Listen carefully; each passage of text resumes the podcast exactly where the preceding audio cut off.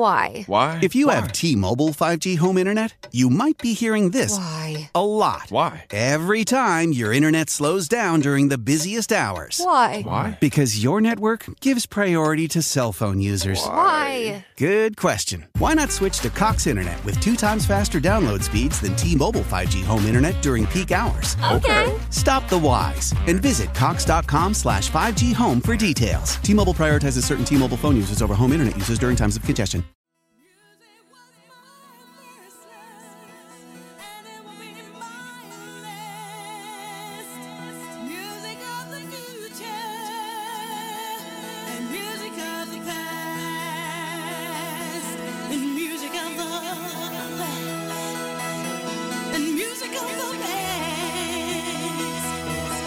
Music of the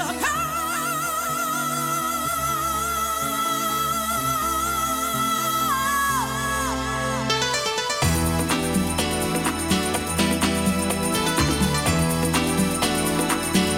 Oh, hey, hey. Oh, music, music was the best love. Music was the best love. Music, music, music, music, music, music. Music was the best love. Music was the first love. Music, music, music, music, music.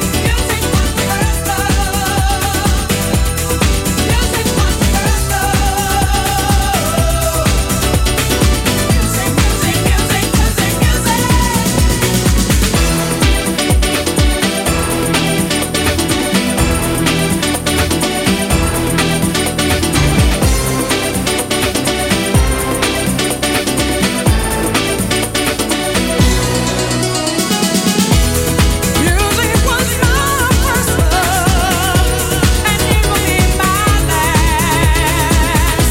Music of the future, music of the past. To live without my music would be impossible to do. In this world of trouble, my music pulls me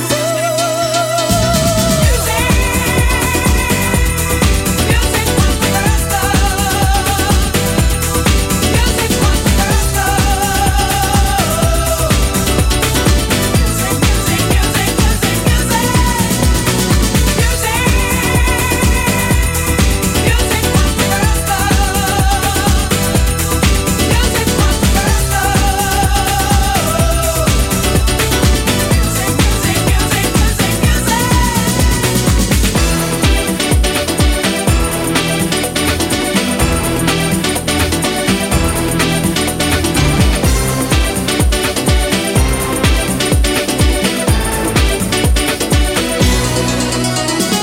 Music was my first love, and it will be my last.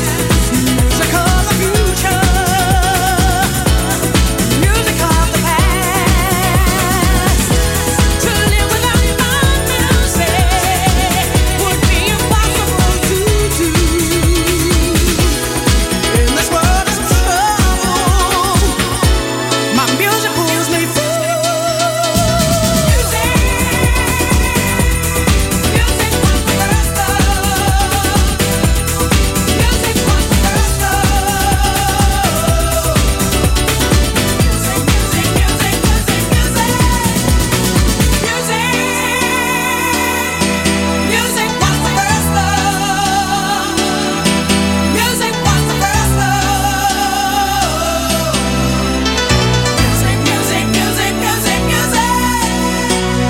Ragazzi, per parlare in diretta con noi dovete fare lo 06 88 52 18 14.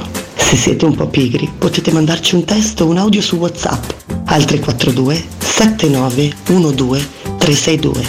Dai, vi aspettiamo.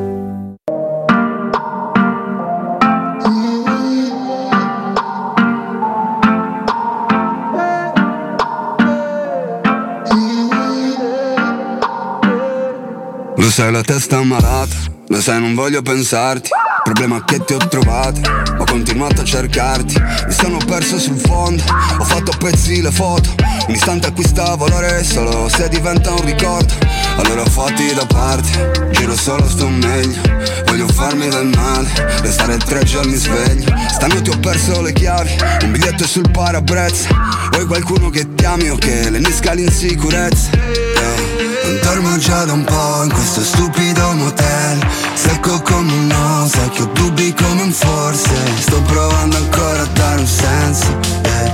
Mi uccide se ripenso che sei La fine del mondo come mai, come mai Fuggiamo da questa paia, siamo i dai Conta solo su di te, su di me Questo amore è un comité, è un comité Fine del mondo come mai, come mai L'ultimo tiro che mi sdrai, che mi sdrai Conta solo su di te, su di me Questo amore è un comité, è un comité eh. La tempesta è passata, portando via il mio rispetto Sei la persona sbagliata, ma il momento è perfetto Lo sai che passano gli anni e tu non sembri la stessa Stretta dentro i tuoi panni, brilli solo di luce riflessa Dicevi la mia vita non è niente di che allora dimmi perché stavi proprio con me ah.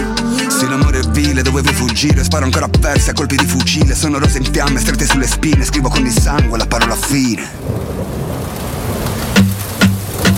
Non dormo già da un po' in questo stupido motel Secco come un no, sai che ho dubbi come un forse Sto provando ancora a dare un senso eh.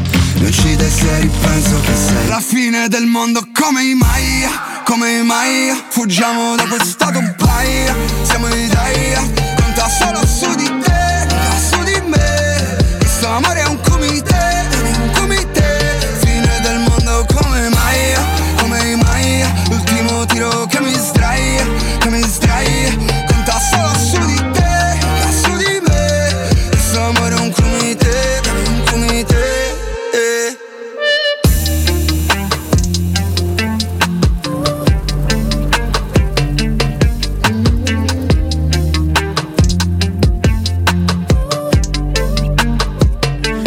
E iniziamo, iniziamo così con i gemelli diversi, eh, con i gemelli diversi iniziamo questa puntata Gemelli scelta da... diversi. Che dici? Sono i gemelli diversi. No, a parte è uno solo. È Salmo. Eh, Era uguale ai gemelli, Eh, cioè, No, però i dammi gemelli solo... diversi sono due. C'è la canzone Dammi solo, su quattro. Dammi solo, c'era la pioggia uguale, le cose.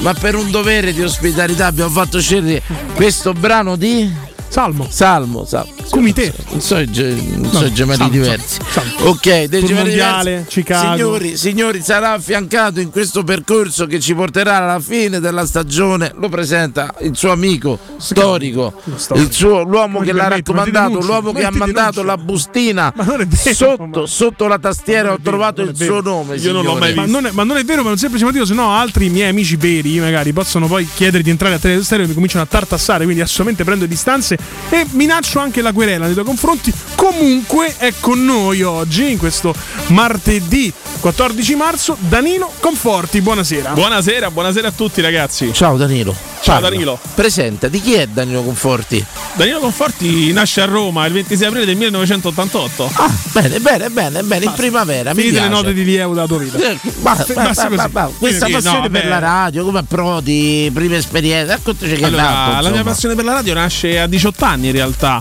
in un'esperienza con degli amici in una radio universitaria e da lì ho incominciato a intraprendere la carriera del giornalismo, eh, diciamo sportivo in questo caso perché tra la passione della Roma, la passione per il calcio, la passione per il calciomercato ho unito tutti questi fattori e, e mi sono dedicato al giornalismo a 360 gradi. Ed eccolo qua. Ecco, però ed ora eccolo tu qua. sei in Che questa cosa hai trasmissione, fatto per manca l'unica finire qua? passione che- Bravo. di cui si parla qua dentro.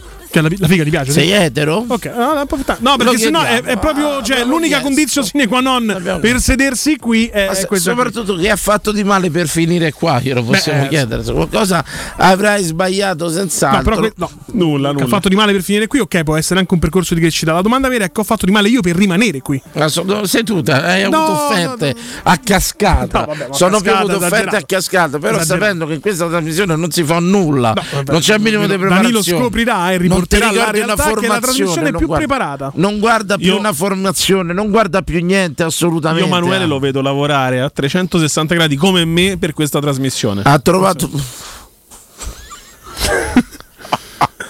Non, non- non mi fa onore questa cosa, Danilo, però. Cioè, No. non mi sei venuto Io ci ho molto provato. incontro- Mi sei venuto molto incontro con questa affermazione. Voglio dire. E allora Oh, che cominciamo è subito. redattore, eh, redattore, Cominciamo. l'uomo dei collegamenti a Sì, Teleradio sì, Stereo, sì, sì. viene anche da Lambertone Giorgi. Un'agenda di tutto rispetto. Il fiore all'occhiello, se dovessi dire della tua agenda, Luis Nazario da Lima Ronaldo. Ronaldo. Fiore all'occhiello della tua agenda. La mia agenda in che senso? Di calciatore? No, la tua agenda di numeri telefonici per giornalisti è importantissima. Ah, beh, Giuseppe Mourinho. Giuseppe Mourinho, Beh, certo. il numero, sai? Perché non Facciamo me a l'aveva cambio Ci dato? parla già Augusto, non potevo un io tasarlo. volevo Non da posso qualche scrivere Io pure dritta. se ti do il numero di Ronaldo, mi dai il numero di Vabbè, te lo Mourinho. do, te lo do. Io c'ho il numero di Tento lo do, Selena. tento lo do, Dani. Beh, oh, eh, Selene Luce Caponegro. insomma, Eh, sì, sì, intervenuta è il anche mio qui. fiore all'occhiello della mia rubrica personalissima, assolutamente, eh, Luce Caponegro. E... Ma poi ma- ma fate sto gioco? Personaggi famosi, eh, eh, giornalisti, parliamo anche con la gente a casa, c'hanno insomma la, la rubrica è importante, parliamoci chiaro per l'intervento. Ecco, per esempio, ieri avevamo qua con noi mh, Lorenzo Sant'Angelo. Come no, cantautore. Giustamente, eh, che insomma è amico di Gianni Cerqueti Ah. che ha scritto durante la trasmissione. Insomma, voglio dire, la rubrica è importante, parliamoci chiaro. No, sì. Fiore all'occhiello calcistico, Ronaldo, José Mourinho. Sì. Fiore all'occhiello cantante, ce l'hai un cantante, qualcuno? Sì, ma non è proprio un fuori all'occhiello in realtà. Ma Oh, te, fa- eh? È Luca Barbarossa. te pare poco. Te pare poco, il maestro Barbarossa. Max Pezzali. Max Pezzali. Visto che hai detto ieri 883 concerto. Mi piace sta cosa dei rubriche Sì, ma poi tra di l'altro, giornalisti. siccome le rubriche si rubano in redazione di solito, cioè uno entra in redazione, la prima cosa che fa è te porti via la rubrica. Possiamo dirlo tranquillamente, insomma. Ah, perché Io non ho te- mai rubato niente in Vabbè, vita questo mia. sei un Fermi. bugiardo. Cioè, veramente. scusate, la prima ma cosa li che si mettete- fa è eh, scusate, li- dove vedete le rubriche voi Vi che mettete a servizio di tutti? Io sì. Beh, io sì, anch'io. Ma se scema il numero Leonardo? No, Che quello, fenomeno. quello no. No, Eh, vabbè, quello- chiaro. Non è un brasiliano però che gol che fa il fenomeno di Arino là qui c'è Sceva e tutto quanto fermi. Però Allora abbiamo quindi detto, più esperienze fai calciatore. lavorative nelle redazioni, anche quelle web, più riesci a avere i numeri, però non è che ce le hai tutte magari nel telefono. Certo. Io ho vari file Excel, gente sarà pure morta probabilmente, li tengo lì, quindi cominci a Sì. controllare il Fermi, numero che ti serve. Fermi attori. Danilo, Attori. Eh, ce ne ho diversi di attori. Oh, un fiore all'occhiello, un fiore all'occhiello. Eh, Secondo te- Gasman. Gasman, Carlo Verdone. Carlo, Carlo Verdone pure, Beh, Un 1-2 a tutto campo, fermi. Fermi, mi piace questa cosa. Poi Oh, facciamo- basta che non ci rompiamo fai i collegamenti, lo dimo No. subito, te stoppiamo subito, eh. La solita merda, voglio dire. No, Sono- no, eh, già ti ho capito a te. Numero di qua, numero di Se là, mo loro- comincia a se fare volete voli mandare- pindarici. se Ok. volete No, valorizzare- l'importante è mettere subito la cosa in chiaro in diretta perché Ti trovo molto eccitato della presenza del tuo amico Danilo, voglio dire. Non il mio siamo amico Danilo amici, sei te. Però vi dico una Non è cosa, lui, tu vi- sei voglio l'unico dire una Danilo, cosa, vi, lui. vi autorizzo, Ma Danilo quale? vi autorizzo a mandargli il mio numero a questi. Gli dici te, te do il numero dei Fiorani. Se vanno mi chiamano loro. Vogliamo fare una prova?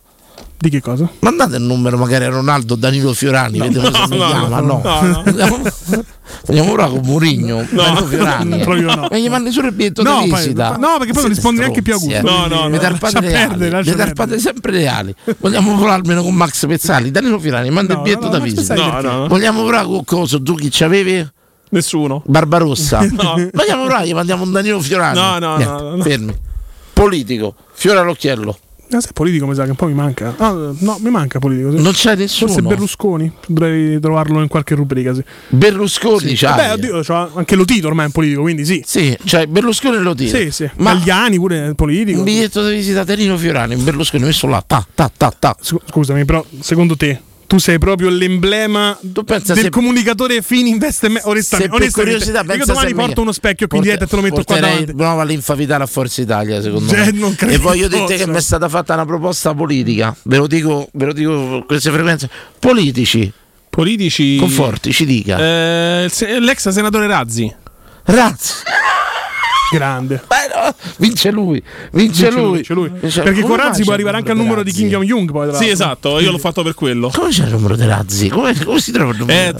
tramite, tramite amici che seguono la politica. Allora abbiamo fatto calciatori, cantanti, politici, attori. Eh, ne ho, ne ho uno, però secondo me, parlando del discorso di prima, della cosa che ci piace a tutti quanti. Preparati a rispondere, Sabatino, colpo su colpo.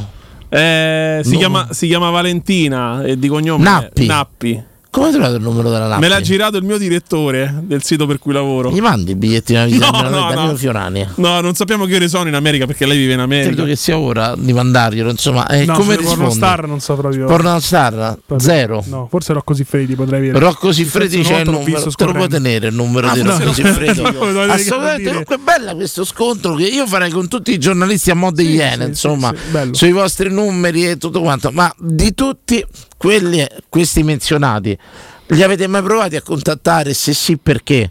Allora, sì, ho intervistato più e più volte Carlo Verdone e Ma più- Verdone c'aveva lui il numero. Beh, c'ha pure lui, immagino. Ho Sì. capito, ma eh, lui mi ha detto che c'era Gasman. Eh, eh, tu io- hai chiesto il fiore all'occhiello, per lui forse il fiore all'occhiello è Gasman, Gasman. No, perché non mi sentito. veniva Verdone, però no, Gasman non mi ha mai risposto in realtà. Se ti dovessi dire la persona, l'attore più disponibile, più educato, non è uno della Roma in realtà, è Gianmarco Tognazzi. Gianmarco Dognazzi. Una Sì, persona- abbiamo avuto una bella esperienza Ah, Sì, in anch'io, diretta. anch'io, mi ci sono trovato bene, quindi- No, no, non lo- A un certo punto siamo venuti così alle mani per telefono. Prego, bene, prego. bene, allora arrivederci, è stato un Pre- piacere. No, no, ma perché- stai tranquillo. eh, Da qui a tanto tempo ma andrai via da solo da qua, stai tranquillo. L'unica cosa è che rimango io. No, no, eh, questa purtroppo è- Esatto. Questa è una condizione sine qua non. Insomma. E tu Sabatino che l'hai contattato Sì, sì, Verdone? tanto. Eh, tante volte perché quando lavori nelle redazioni web eh, che cercano di produrre contenuti Certo, a raffica per, a pay click giustamente. chiami un po' chiunque per farti da un commento il, il titolo io non voglio citare quel, quel sito perché magari rischio la querela però diciamo che finisce con web mercato web diciamo Sì. Ok. non lo diciamo tutto gioco, di paro- no, gioco di parole che Mi fanno dis- aspetta, mi dissocio, mi dissocio, mi mi dissocio, dissocio. mi dissocio. Mi- no però chiamano che ne so Berlusconi per chi- una domanda su Murigno Murigno ha portato grande mentalità alla Roma titolo capito poi dopo Tognazzi Murigno ha portato mentalità alla Roma cioè tutti uguali so però la gente clicca e funziona così Tognazzi è quello che in pratica si presentò dopo lo scudetto del Milan Camaglio De Florenzi definendolo un artifice di quello scudetto Sì. per farvi capire che secondo me quanto può essere antiromanista E- secondo me e vabbè ma è un'opinione mia E detto questo ragazzi invece mi manca una categoria sportive sportive Pellegrini La- c'è il numero della Pellegrini una videochiamata almeno famogli una videochiamata dai no no no che videochiamata Ci ho avuto uno dei sogni più erotici mai inaspettati perché non ci avevo mai avuto pulsioni per la Pellegrini, ma ho fatto un sogno Ma però erotico. aspetta, la super Pellegrini ora che pazzesca. sta un po' sgonfiata di spalle perché No, non no, nuota all'epo- più, o all'epoca- la Pellegrini informissima. All'epoca mi ha fatto un sogno di un realismo e credetemi non faceva parte del corollario dei miei desideri, del mio metaverso sessuale. Mi seguite? Eppure una notte la sognai e fu un sogno stupendo, Lo sai assolutamente. come l'ho Al ottenuto limite il del numero- reale. lo sai come l'ho ottenuto il numero da Pellegrini? Come? Lei era fidanzata con Magnini, Magnini, il papà di Magnini aveva casa sotto casa di mio zio a Pesaro, perché sono di Pesaro di famiglia, e loro passavano sempre quando erano fidanzati, ora non più, lei è sposata co- con altro adesso. Col suo Eh, allenatore. Esatto, col suo allenatore, no? Sì. E passavano sempre lungomare, ma poi li vedevamo sempre a rientrare perché i locali a Pesaro sono 3-4, quindi più o meno rientravamo sempre nelle stesse zone. E una volta mi sono presentato e mi ha dato il numero. Bene. Tu invece sportive, Dani? Eh, Bebe Vio. Beppe Dio, come hai preso il numero? Eh, sempre tramite i colleghi che magari seguono l'atletica. È disponibile perché ho sentito veramente Non, parere- l'ho- non- non ho mai non provato. l'ha mai chiamata perché so che non è molto disponibile ne- ti riguardo sanno dire. Penso rispondano, interviste. che- Non lo so, vuoi mandargli il mio biglietto da visita? No, no, no. Questo Danilo Fiorani, questo numero che non vuole nessuno. Ragazzi, vi devo chiedere subito per mettere un attimo a suo agio il nostro Certo, Danilo. tu Co- sai fare. con forti o con forti? Con Forti con la N di Napoli. con la N di Napoli, eh, beh, Conforti, c'ho un maestro di tennis, un amico mio che si chiama Dani, si No. chiama C'è anche un Conforti Alessandro. nostro avvocato in sede, che è l'avvocato Che si chiama Conforti. Conforti. No, no. Quando lo vedrai arrivare capirai chi sarà la fine. No, vabbè, questo però Attenzione, è- dichiarazione Forza, eh, sì, Forza Italia e Sport Italia la conoscete tutti, no? Certo, certo. Criscitiello che ha creato sto Sì, sì. format storico e tutto quanto, e anche belle ragazze. E Volevo signori, dire anche bravi giornalisti, forse. accusa grave mm, perché per fare quel lavoro devi essere giornalista? Beh, insomma, il Ciriello ha lanciato grandissimi Io per il giornalisti. lavoro nel della panorama Valletta, insomma, non credo di si essere chiamano più fortunato, ballette, si chiamano insomma. co-conduttrici. Già, te lo, de- te lo dico ogni volta prima di entrare in diretta. Ok, eh, Il ruolo della valletta non si usa più. e devi essere giornalista per fare No, no, assolutamente no. Eh, Ah, Però, insomma, non lo potrebbe sapevo. aiutare. Allora, signori, Criscitello fa una affermazione importante. L'Italia è una nazionale finita, la rovina della nazionale sono gli oriundi, Ah. proprio no agli oriundi. Bene. L'Italia è Si è campione d'Europa in pronunciato carica. proprio, ricordiamo, eh. eh, Sì, secondo sì, me. sì, ricordiamo sì, il mondiale Lui ha 2006. detto, lo ha definito un caso quello europeo, se lo giochiamo altre 999 volte lo perdiamo, però io voglio arrivare al succo perché insomma eh, be- belle palle ci ha avuto, eh. ne diamo atto a Criciriello, Sì. insomma che no, un secco no agli oriundi rovina la nazionale italiana. Partiamo subito per metterlo a suo agio, un attimino gli diamo tempo di ragionare e tutto quanto, quindi cominci te. ok, allora no, io sono, sono per l'idea di, anche di, della- per convocare gli- i nazionali orundi, perché comunque i nazionali orundi, insomma, eh, facciamo l'esempio del lui calcio- dice chiaramente dice a me che sei forte e tutto quanto e che viene dalla gente mettono un mezzo insomma come è capitato hanno messo pure i giocatori che anche parlavano italiano Mm. Però- col no no no no tutto quanto cioè non me ne frega niente questo tipo di ragionamento sta penalizzando il settore giovanile italiano e anche il calcio italiano Ma secondo me il calcio, il settore giovanile italiano viene, viene penalizzato, ma non solo da questo punto di vista, nel senso perché comunque secondo me i calciatori oriundi, che- la stessa Germania che comunque eh, ha tra le sue file Emre Can, faccio l'esempio più pratico, di nazionalità turca, però ha scelto la nazionale Però tedesca. posso- Però eh, hai girato la Germania, la Germania c'è avuto l'exploit, adesso sta in remissione totale, forse troppi? Sì, in quel caso... Però attenzione, io voglio fare un discorso anche la per la stessa Germania. La Spagna, Germania vogliamo- ha dei naturalizzati di terza generazione, no? Sì, sì, perché lì ci fu, E cosa c'è il fu? grande esero della Turchia, quello no? che andò negli anni 50. a Real Madrid con Ozil. Osil, Ozil. Meut Ozil era di terza generazione. Voglio capire che insomma è tutto quanto. Credo che non, non mi faccio portavoce del pensiero di Criscitiello.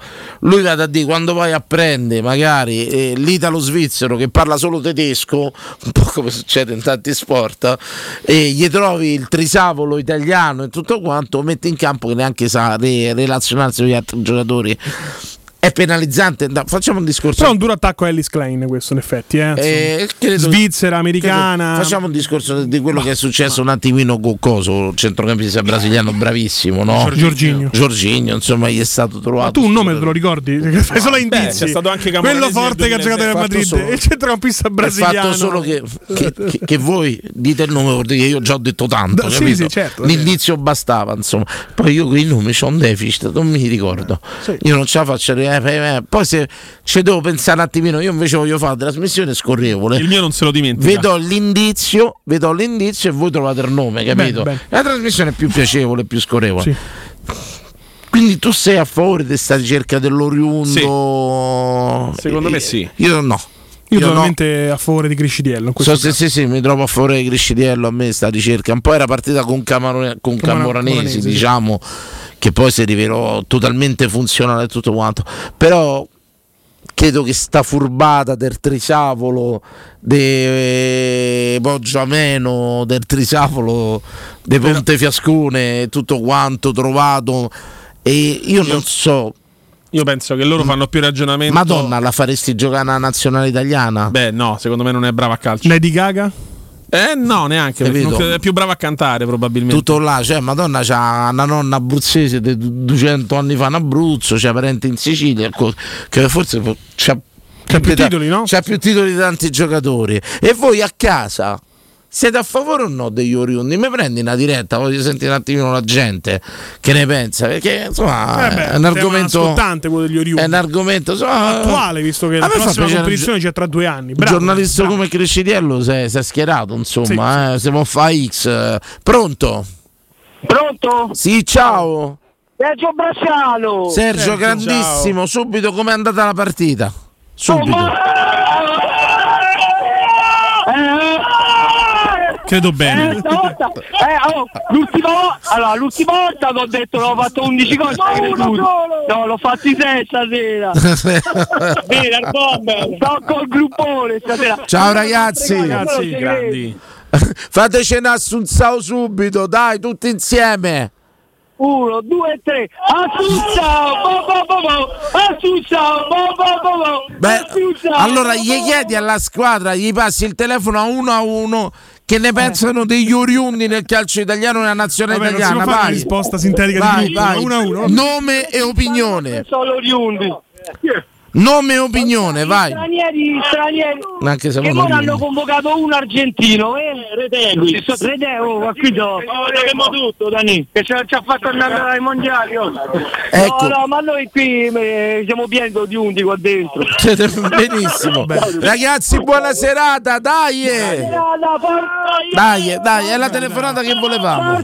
Una telefonata ne la chiude 11. Molto, molto, molto, molto inclusivo, Tu assolutamente. lo sai che sei un maestro calcetto. radiofonico, no? Che in questi grandi grupponi euforici, che ancora con l'adrenalina in corpo della gara appena svolta, il rischio di andare sopra le righe nel commento radiofonico è molto elevato. L'entusiasmo Siamo è- stati molto fortunati. Io sono legato Sì, molto tanto a Giampiero Galeazzi quando cinturava i giocatori a fine partita o si A introduceva, bordo campo. si introduceva negli spogliatoi in una Roma scudettata, un Bruno Conti che fumava, in un Napoli campione d'Italia. Con Ma io un ricordo che Maradona. tu lo facevi anche Prego. alle esterne questa cosa. Sì, Alle esterne sì. tu cinturavi le Il persone. maestro Petrucci Poi da mi- quando è stato conclamato a essere molestia sessuale, giustamente l'emittente ha Ho minimizzato beccato- i Ho rischi. beccato due querele To- de- togliendoti per dalle molestia esterne. sessuale da parte di due uomini. Poi lo dico, questo è anche un piccolo vanto da parte mia. Pronto? Ciao, aiuto. Oh, Giovanni. Ciao. Giovanni. Tu che sei oriundo, Giovanni. Una chioccia radiofonica come te, diciamo, una persona ascoltatore di vecchia data, vorrei che dassi qualche consiglio a questo ragazzo che si è presentato con le cuffie della PlayStation in diretta. Anche dessi, se Io vuoi. questa è una, una- una- una cosa proprio che non avevo mai visto, le cuffie Ma quello è della un microfono. PlayStation. Sì. Ma che c'è? Una cuffia con microfono? Eh, lo so davanti? perché sono le cuffie da gaming, non ricordavo. Eh, vabbè, Basta, che dire. guardatemi, Io capisco che questa missione Si è presentato- rasenta il- il professionismo, Scusa, eh, però Giovanni. forse è un po' troppo. Va bene il libera cosa, va bene che la trasmissione è molto open free, ma uno che mi si era presentato che cuffie da gaming. Col mi microfono mancava, eh. lì. dai. Ma cos'è sta roba? Vabbè. Ok, Giovanni, Giovanni, è cominciato così. Bene, benissimo. Tati. Dai qualche consiglio a questo ragazzo. Vai, Giovanni, vai da ascoltatore. intanto io voglio sapere chi è perché sono entrato adesso acceso vi vedo in tre. Ecco, tu Mi chi chiamo ca- Danilo, Chi conforta. cazzo sei? Sì. Perché stai? Prego, prego, Danilo. Serfio De Mazinga, io ti raccomando. No, no. Giovanni, Giovanni, prego. Allora, voglio sapere chi è. Dimmi, scusami. Danilo Conforti. E si là, chiama. oh, ma va a far rispondere a Ha lui. capito, ha detto due E volte, non fallo capisce, parlare, mi sono fallo. fatti intermediari, E no? fateli È cazzo, mediatore, eh. Prego, vai. Allora, Danilo Caporti, che, che consigli vuole, vuole chiedere? Da ascoltatore, sei uno che sente tanta radio, dai, è un ragazzo giovane, nonostante l'aspetto sembri insomma molto anziano, ma è giovane. ve lo 35 assicuro. anni ad aprile, eh? 35 anni, un caso d'anagrafe africana. No, no, Sa- beh, dai, dai, forse sì, al massimo sì, ce sudafricana, n'ha perché è bianco. 48, quindi- ce n'ha. Prego, prego. Allora, se vuole fare radio, visto l'ambiente in cui ti trovi, tutto quello che fa Danilo non lo devi fare. Questo è Gio- Giovanni sa. Bravo. Credo Giovanni- di averlo intuito. Hai Giovanni capito. sa. Hai, Credo- capi- hai capito come far carriera, Giovanni? Credo di averlo intuito, ma già da una mezz'oretta circa. Giovanni, credo che te daranno un orario molto prima del mio. Per, per farti, per farti un esempio, se tu vai a Napoli e guidi, non guidare come guidano i napoletani, si può guidare bene, capito? Questo è- il paragone è quello. Però la difesa della guida estremizzata, secondo me, uno se- si adatta, cioè. È, è Oh, O sopravvi- plus. è sopravvivenza, Oh, Ah, già se dico ragazzi. plus. Se noi andiamo in Norvegia, guidiamo da norvegesi. Ma chi ha detto questo? Se No, stai a Roma, guidi Io da parcheggio in romano, doppia fila con il dai. How powerful is Cox Internet? So powerful that one day your daughter will be able to simulate a soccer match against some of the world's best players right from your backyard. Get gig speeds powered by fiber from Cox. It's internet built for tomorrow, today. Internet delivered through Cox's hybrid fiber coax network. Speeds vary and are not guaranteed. Cox terms and other restrictions apply. Why? Why? If you have T-Mobile 5G home internet, you might be hearing this Why? a lot. Why? Every time your internet slows down during the busiest hours. Why? Why? Because your network gives priority to cell phone users. Why? Good question. Why not switch to Cox Internet with two times faster download speeds than T-Mobile 5G home internet during peak hours? Okay. Stop the whys and visit cox.com slash 5G home for details. T-Mobile prioritizes certain T-Mobile phone users over home internet users during times of congestion. Peggio che i quattro frecce, ma che eh, sta a dire? Infatti, Secondo me è sopravvivenza dove... Cioè, io tante volte mi rendo conto che a Roma non puoi andare piano perché sennò ti travolgono. Sì, questo è anche- A Roma vai piano, perché il traffico penso che la Sì, fatta però in partire. quei tratti dove la gente c'ha lo sfogo, tu pensa dopo 15 km di fila c'hanno qui 30 metri di Mm-hmm. aereo, devono mettere la quinta.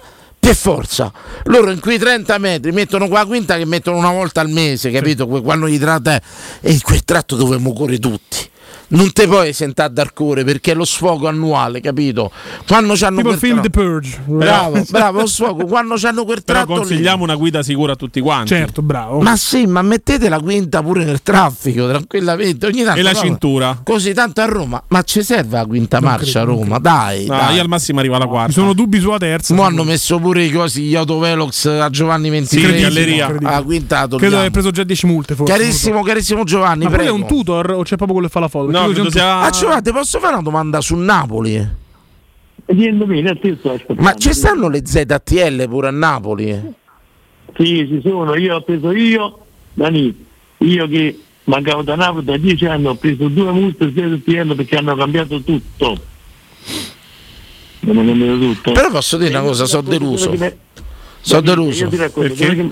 Perché io ritengo che in tante gente che scende in piazza il vero atto rivoluzionario sia togliere gli autovelox, sia togliere ZTL. Beh, no. Guarda, eh, Eh, cioè. nel paese mi dove dissocio. proviene mio padre e mio nonno, insomma, che è comunque in zona Caserta Vecchia, borgo medievale, Sì. molto carina, hanno provato a mettere la zona a traffico limitato. Alla seconda telecamera che è scesa giù per la montagna, hanno- No, il no. comune ha capito che Non la pe- popolazione no. non era completamente d'accordo. diciamo Cioè, ci Questa dissociamo da questo. Capiamoci insomma. chiaro, io sono un cittadino tranquillo che paga le tasse, rispetta i sensi, levato i corsi preferenziali che ogni tanto ti ritrovi una multa sul corsia preferenziale. Però io dico tanti che fanno iscritte sui muri, spaccano la vetrina e tutto quanto. Ma volete fare proprio un atto rivoluzionario? Andate sui colonnini che da pagamento, questo no, no, no, no, non si no, può no, dire. no, no. E allora me ne mangio tutto, prego. Allora volevo citarsi di una multa, questo è successo in un film di Gasman e Bisman fatto veramente a Napoli, che ci stava un vicolo dove c'erano tre macchine divise di sotto con tanto questa è una persona, la famiglia, con tanto di, di vieto e hanno avuto tre multe, queste tre macchine con tanto di biglietto sopra il parabrisa. Un amico mio ha parcheggiato là perché un'amica ha tolto quella multa da quello lì, se l'ha messo sul suo parabrezzo dice almeno ci faccio una cortesia all'amico, capito? Sì, sì, ma adesso, adesso le replicano le multe. Se tu vorresti Beh, dare- successe proprio guarda caso a Napoli che fecero delle multe finte con un IBAN che non era proprio intestato alla città di Napoli, ma a Sì, loro. sì, sì, Ah, sì, quello sì, sì, sì, sì, sì, Quello sì. sì, quello sì. Colpo di genio, grazie Giovanni per i preziosi consigli eh, trasmessi a questo ragazzo, ne farà tesoro. Li terrò stretti stretti e li Ciao, porterò ciao, avanti. ragazzi. Ciao Giovanni, ciao ciao Giovanni, Giovanni. Ma ciao ciao, te in Giovanni. pausa quando hai intenzione di Ci andare? Cioè, andiamo in pausa dopo c'è un'altra diretta, prendo una citazione, diretta citazione. Citazione, citazione. Ecco la citazione dal nostro carissimo Ottavio a Re di Roma, signori, eh. Parliamo di Ottavio a Re di Roma, paninoteca con cucina, eh. polpette, panini tradizionali e gourmet. Tutti i piatti della cucina romanesca in un panino, avete capito bene? Pollo con i peperoni, trippa, lingua e baccalà, tutti dentro un panino. Un pasto sano, completo, veloce e romano. Aperti dal lunedì al sabato, da mezzogiorno a mezzanotte, quindi pranzo, cena, colazione, come vi pare, aperitivo, andateci perché ne vale la pena. E al Cevico 6 di Piazza Re di Roma c'è una grossa scritta gialla circolare con su scritto Ottavio Re di Roma. Non potete sbagliare, andateci, ne vale la pena.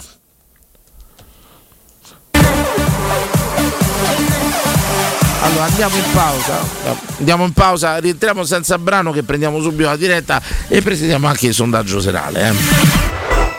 Pubblicità. E tu per chi tifi? Sabato 18 e domenica 19 Valentino, concessionaria Volkswagen, presenta V-Derby, il derby della capitale. Tutta la squadra del nuovo con straordinarie promozioni e pronta consegna anche su T-Cross, T-Rock e Taigo. E la squadra dell'usato certificato di tutte le marche con extra sconto fino a 2000 euro e supervalutazione permuta anche se da rottamare. 18 e 19 V Derby Valentino con special guest catering e Francia Corta. No stop in via Tiburtina 1097, via Tuscolana 1233 e in via Paisiello e Largo Lanciani. ValentinoAutomobili.it Da Paoletti Industria Mobili proseguono le grandi offerte su tutte le nuove collezioni e se acquisti ad esempio una cucina, un armadio a misura, un soggiorno oppure una camera per ragazzi, ricevi subito un buono Amazon di un valore fino a 1000 euro. Proprio così, tutto vero. Approfitta delle nostre offerte su tutto l'arredamento e Paoletti Industria Mobili ti premia con un voucher Amazon fino a 1000 euro da spendere come vuoi. Ti aspettiamo nei nostri due punti vendita in via Pieve Torina 80, uscita 13 del Grati, Burtina verso Roma e via Tiburtina 606, paulettimobili.it. Ehi, che succede? Non c'è più traffico, ho trovato pure parcheggio, ma dove sono finiti tutti? Ma come non lo sai? Sono tutti a farsi gli occhiali nuovi da Ottica Salvagente. E ci vanno tutti insieme. Eh sì, perché a marzo c'è una promozione irripetibile. Montatura omaggio sugli occhiali da vista. Praticamente paghi solo le lenti. Ah, allora la fila la trovo davanti ai negozi Ottica Salvagente. Ma no! Piuttosto troverai ottici professionisti bravi e veloci. E ricorda, montatura omaggio solo fino al 31 marzo. Info su otticasalvagente.it. Teleradio Stereo. Teleradio Stereo. 927.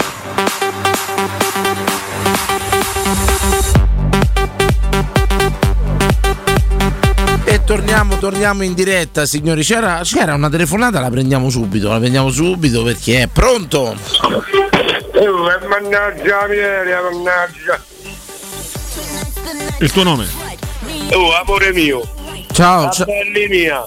Ah, è Gefferino, è Gefferino. Ah, belli mia, che bello. Saluta Vincenzo, Giovanni e padre di Babbati. C'è sta pure un ragazzo nuovo, si chiama Danilo pure lui, se te può far oh, Lo con- piacere. lo conosco, ho visto che no, do- do- sta no, con Giorgia, no. No, no, sì, bravo, lui fare- faceva regia prima, è vero. Redazione, redazione, redazione, regia. No, non è quello che- uguale. Adesso ce lo ritroviamo qui messo Ciao qui. Emanuele. In diretta, Senza arte né pa- A tutti e due. Grazie, grazie, grazie Jeffer. Come va? Tutto bene? Sì, sempre. Jeffer, come te poni di fronte agli oriundi, eh, oriundi in nazionale? Oriundi, io mi pare calabrese, come uno, uno Giustamente, perché non devono giocare? Non devono giocare. Beh, da Rino Gattuso, insomma, tanti esempi. Origini tue? Anche per Mio Rota, padre è di Avellino. Tuo padre è di Avellino? E mia madre è di Roma. Ah, bene, il Pino, il Eh, E mi Pino. pare calabrese di Polissena. Devo- Quindi diciamo sei a favore degli oriundi in nazionale. Eh, sì, eh, Perrotta, Gattuso, Mimo Berardi, tanti, tanti. Ieri, ieri al Milan c'era un'italiana, tutti stranieri. Prima volta nella storia. Il primo italiano è entrato al 75esimo. Ecco, diciamo com'è il tuo rapporto con la politica, l'immigrazione? Jeffer, non abbiamo mai parlato. Qual è il tuo punto di vista? Tu non hai il documento, quindi non hai votato alle ultime elezioni. Non può votare, non può Eh, Dalla politica non me ne frega niente perché ci capisco niente, non è che parlavo. Ecco, ma ce l'hai però un orientamento, cioè una cosa, un punto Da di giovane, vista. un ideale che avevi. Ecco, diciamo... Mm. un- Tu, ma che lo sai chi è morto? Il quello che dava il fumo, lo sa bene, io senza faccio il nome. Ah, radicale, radicale, Credo che si pannella, chiama- pannella, Pannella, sì, pannella, esatto. pannella, Ah, pannella. ho visto. Insomma, ecco, insomma, ti sei identificato in giovane età nel percorso nelle battaglie radicali. Lui a Bonino por, por anima, speriamo che tu viva? Cioè, fa, forse c'è No, una, no, una no, con notizia in anima diretta. perché sta male, non è Mi che- pare No, su sì, sì, internet. c'è, no, no, è Ah, viva, è viva, è viva. Sta male, sì. Lotta è viva insieme a noi. Magari ce l'avevamo Speriamo persa. che guarire. Tutto quanto. Speriamo, speriamo. Bello, bello, bello, Jeffrey, io ti ringrazio di sto pensiero. Come no? Non Eh, avevamo mai parlato del tuo percorso politico, caro Jeffer. La mia po- eh, politica a me mi piace, Danilo, sai che no, io ho amici politici, eh, non è il problema, io l'ho detto stanno in regione Lazio, ora che me ne A destra o a sinistra? mm, Già Jeff? da sinistra ragionazzo che non lo sai, facciano a trucco, sono Certo. tutti di sinistra, dammi retta, se buttano Cambiato come- adesso la guardia. Sto La saltando. bandiera, eh, dove la bandiera vanno loro, è inutile. Bene, bene, bene, bene, bene. Vedi Jeffer? Come eh, comunque dei migranti come stavi a di te. Sì, io oriundi, sì. Degli oriundi, sì. Dei migranti. Dei migranti, I ah. migranti o stranieri quelli che stanno a sbarcare? Dei migranti come stavi a di te. Cioè tu faresti giocare quelli che sbarcano? Perché è successo già, No, Jeffer, sì, è successo, ah, ci avevamo avuto pensare a Anche Roma. in no? Serie B italiana, sì, certo. certo, certo. esatto. Darboni.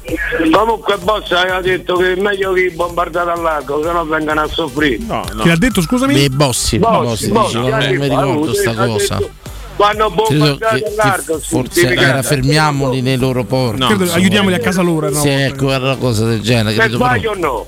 De- Devo appurare, Devo appurare, appurare, dobbiamo Danilo mandare a Conforti, ritrovare puoi la- controllare? la Verificheremo e ti risponderemo in diretta. Io, io credo che quando apro bocca dico la verità. so- eh, apro Dici bocca- quello che pensi, poi non si sa se è vero o no, però dici quello che pensi e io sono in dovere di fartelo dire. Io, boh, Questo te è l'ho quanto. detto io, ma te, ma te- Non ma- si è mai detto che non hai detto quello che pensi. È stato chiarissimo. Ho detto che bucino dico a quelli della porpora. Bravo, bravissimo. non mi piace Danilo andare Conforti, chi sono quelli con la forfora? Le voglio bene.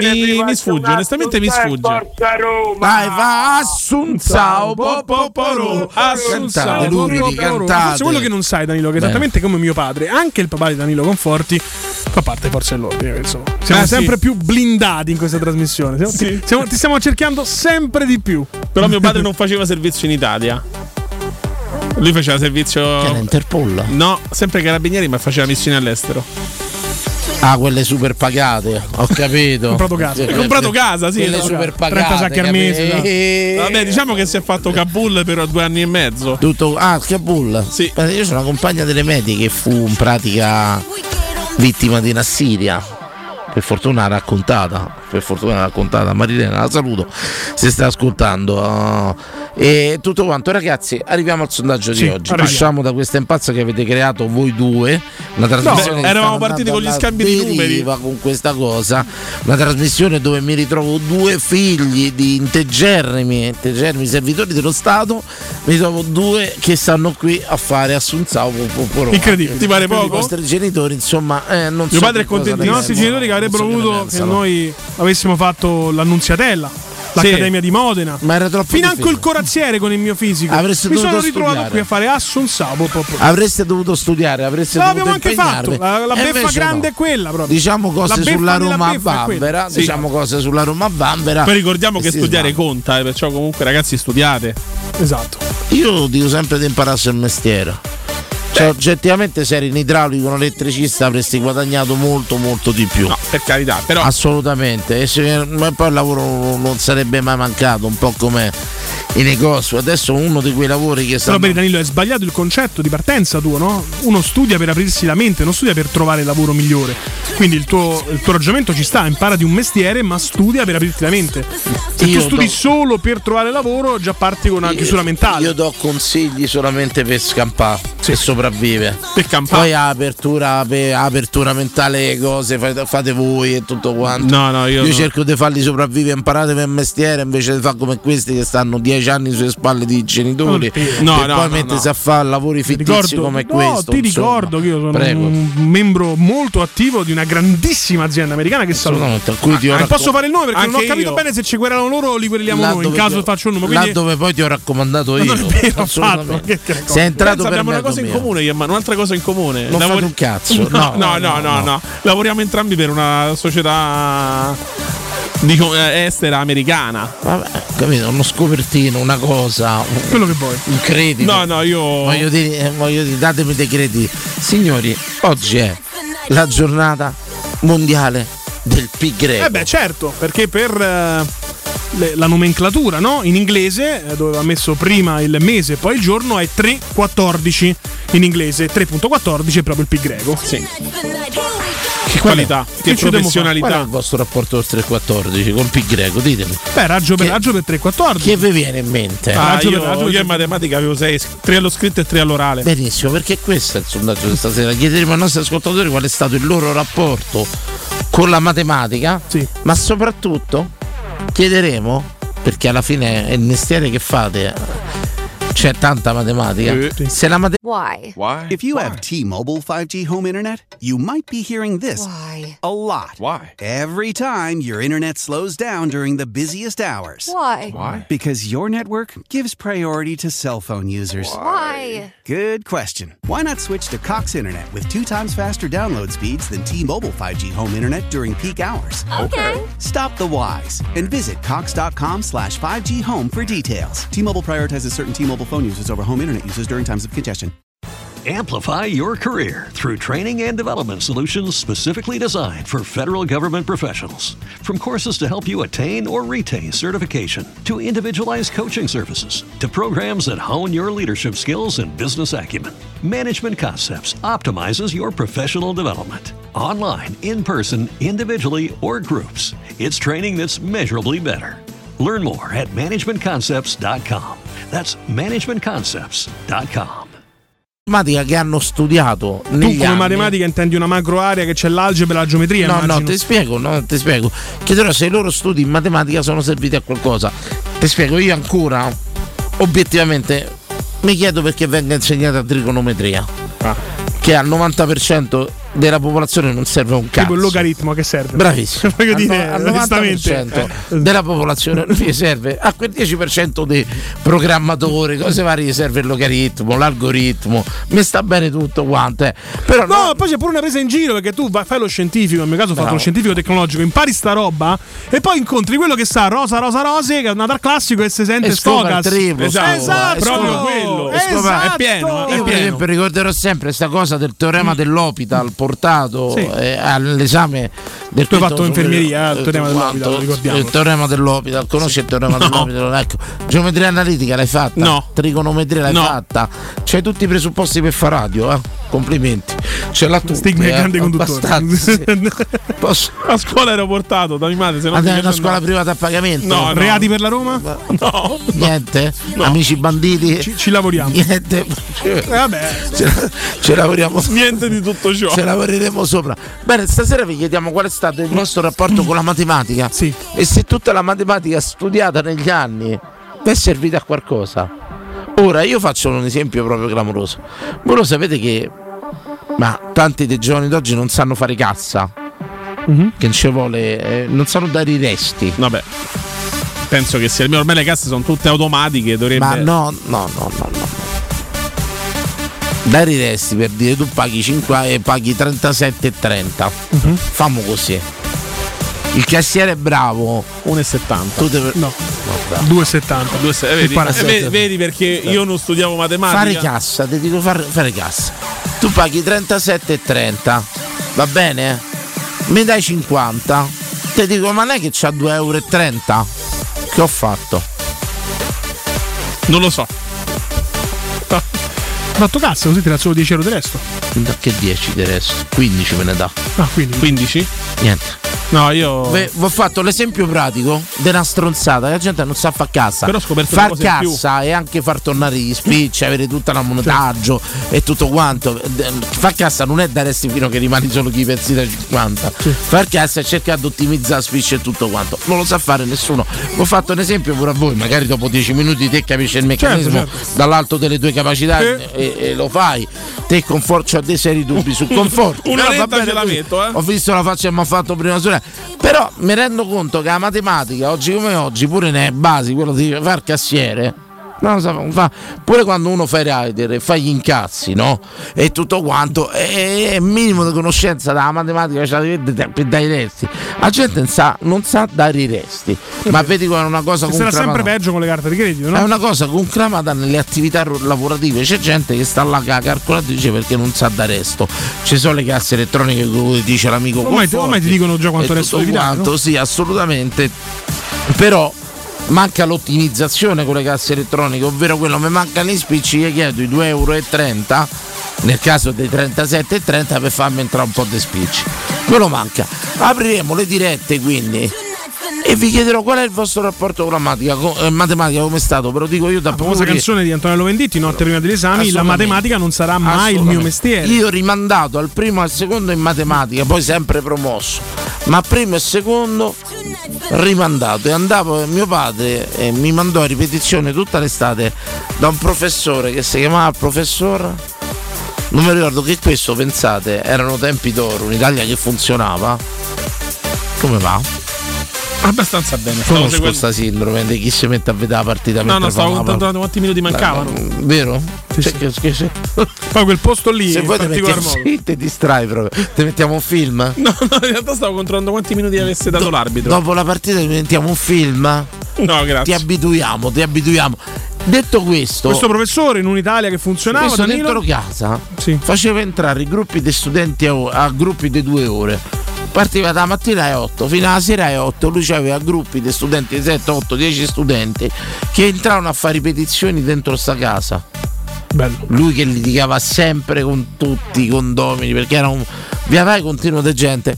tutto E rigoroso- nessuno gli ha fatto un'accusa tipo Michael Jackson. No, signori, tutto rigorosamente. Beh, eh, credo in fatturato, no? Tutto rigorosamente. Tutto black, fatturato. ragazzi, Come che black? appro- Ma lui era che- un professore perché studiava studiava a anche- scuola o era in Tantissimo. pensione? Perché Sì, studiava no, anche la musica black. Però calcola- Quindi lui faceva pure magari ti, ti rimandava apposta per farsi dai soldi, cioè possiamo pensare anche questo, no? Calcola che io mi sono diplomato nel 92-93, primo e secondo superiore, che anni erano? 88? 87? Eh sì. 5 anni, giusto? primo turno, Sì, sì. più o 5 meno anni, ragazzi, giusto?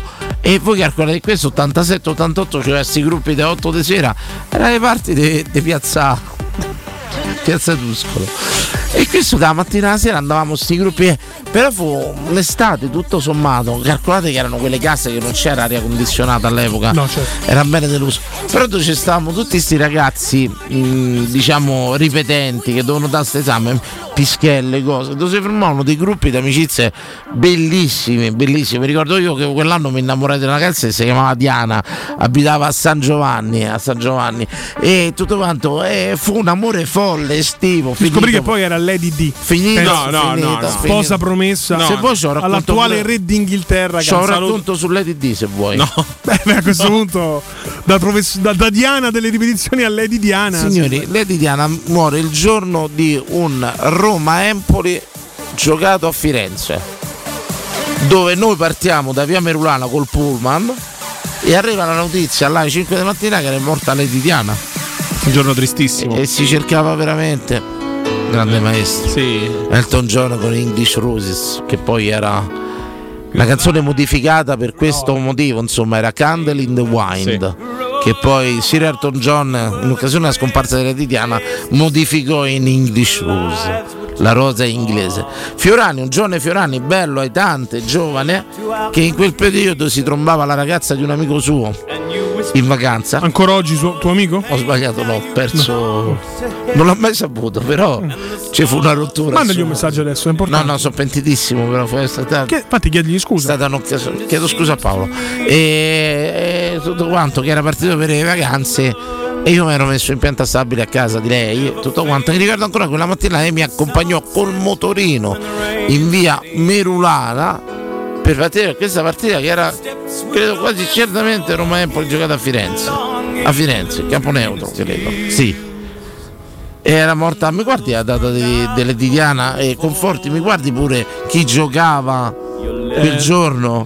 Mi servirebbe il mouse. Ci perché siamo, no- ci siamo, tieni i conforti, ti lascio questo, ti lascio. Grazie mille, Danilo. Prego. Allora, iniziamo. Chiaramente è un racconto che poteva filare, eri molto credibile. Però, Però- eh, morì il 31 agosto 97. Sì, sì. Forse è la prima partita di, di Era la prima campionato.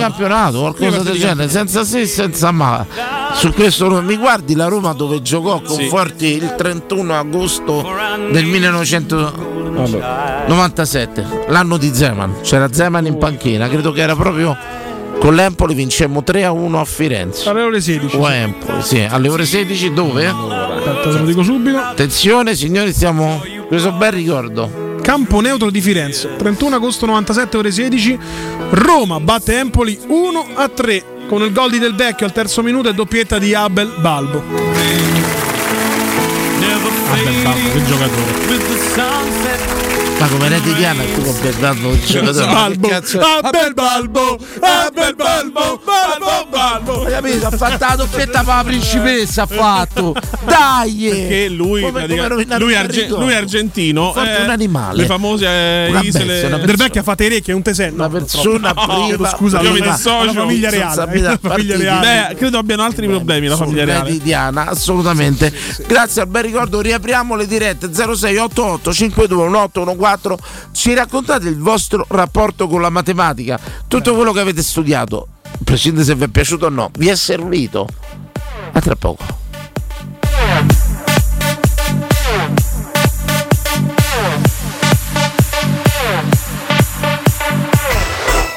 Pubblicità. La pace ti sta a cuore, ma non hai paura di lottare per un futuro più sostenibile, con energia prodotta in Europa. Credi nella democrazia, ma non accetti compromessi sulla protezione del clima.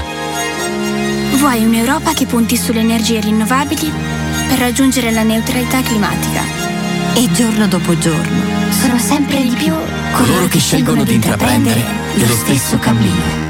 L'Europa sei tu. Nei ristoranti Pizzeria Rigatoni troverai fritti fantasiosi tutti fatti in casa, carciofi alla giudia, carne selezione Sakura, ampia carta dei vini e della buonissima birra belga alla spina con cui accompagnare la loro ormai famosissima pinza romana, lievitata fino a 96 ore. Rigatoni, sempre aperti in via Publio Valerio 17 e in viale Valpadana 34. Prenota su ristoranterigatoni.it. CarPoint è la tua concessionaria Volkswagen a Roma. Ti aspetta nelle due nuove sedi in via della Pisana 471 e via Pontina 343 in uno spazio tecnologico tutto nuovo. Scopri i vantaggi del noleggio Volkswagen, tutto incluso senza pensieri. Scegli Tirocca a 379 euro al mese, tutto incluso anche con manutenzione, assicurazione casco e RCA. Ma affrettati, perché solo a marzo da CarPoint hai la vettura sostitutiva in omaggio in caso di fermo. Scopri i vantaggi del noleggio Volkswagen su carpoint.it. UM24, buongiorno, come possiamo aiutarla? Cercavo proprio voi. Devo vendere casa. È vero che voi acquistate direttamente. Vorrei evitare perdite di tempo, proposte vincolate o mutuo. Ha chiamato le persone giuste. La UM24 non è una semplice agenzia, può comprare direttamente. Fissiamo subito l'appuntamento. Allora, mi dica quando è libero. È disponibile. Devi vendere casa bene o in fretta? UM24 e trovi subito l'acquirente per il tuo immobile. Per info um24.it e 06 87 18 12 12. Teleradio Stereo 927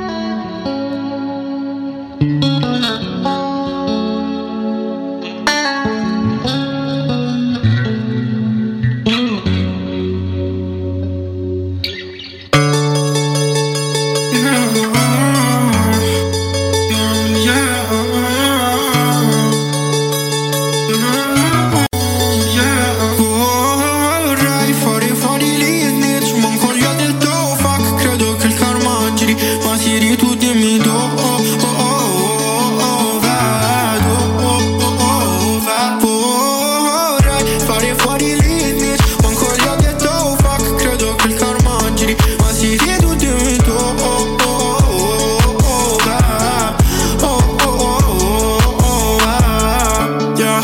Faccio slalom tra le bitches come in pass Yeah, o le lasci stare o ci fa il giro tondo Mi incantavo sulle puffle mash yeah, Fino a starci sotto come fossi sbronzo Solo con l'opposto contro il sogno No, in volo verso un mondo più buono Ma non voglio, non uomini che valgono tanto Ma che sono da poco bro Che pensano dopo e non va bene Quello che è sottorno yeah, Se poi non ritorno se, se non lo sopporto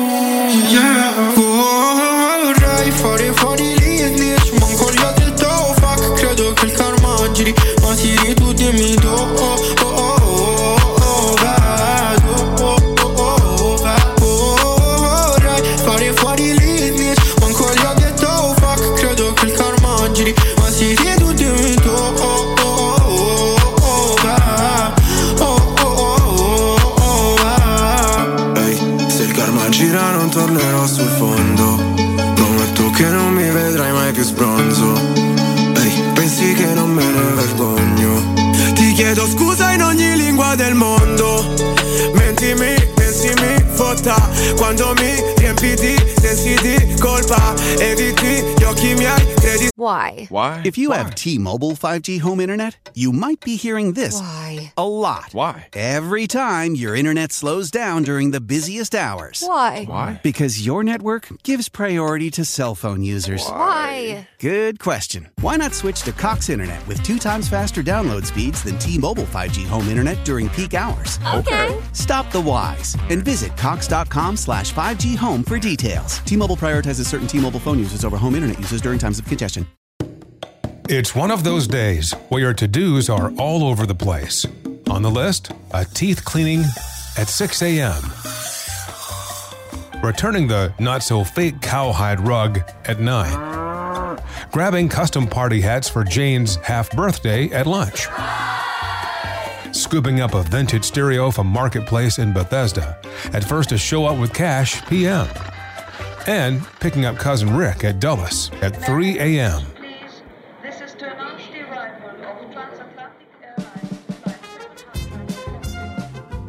Zip if odd errands at odd hours. With Zipcar, you can book cars near you in DC anytime you want, with gas included, which makes days like this, well, just another day. Join and drive in minutes at zipcar.com.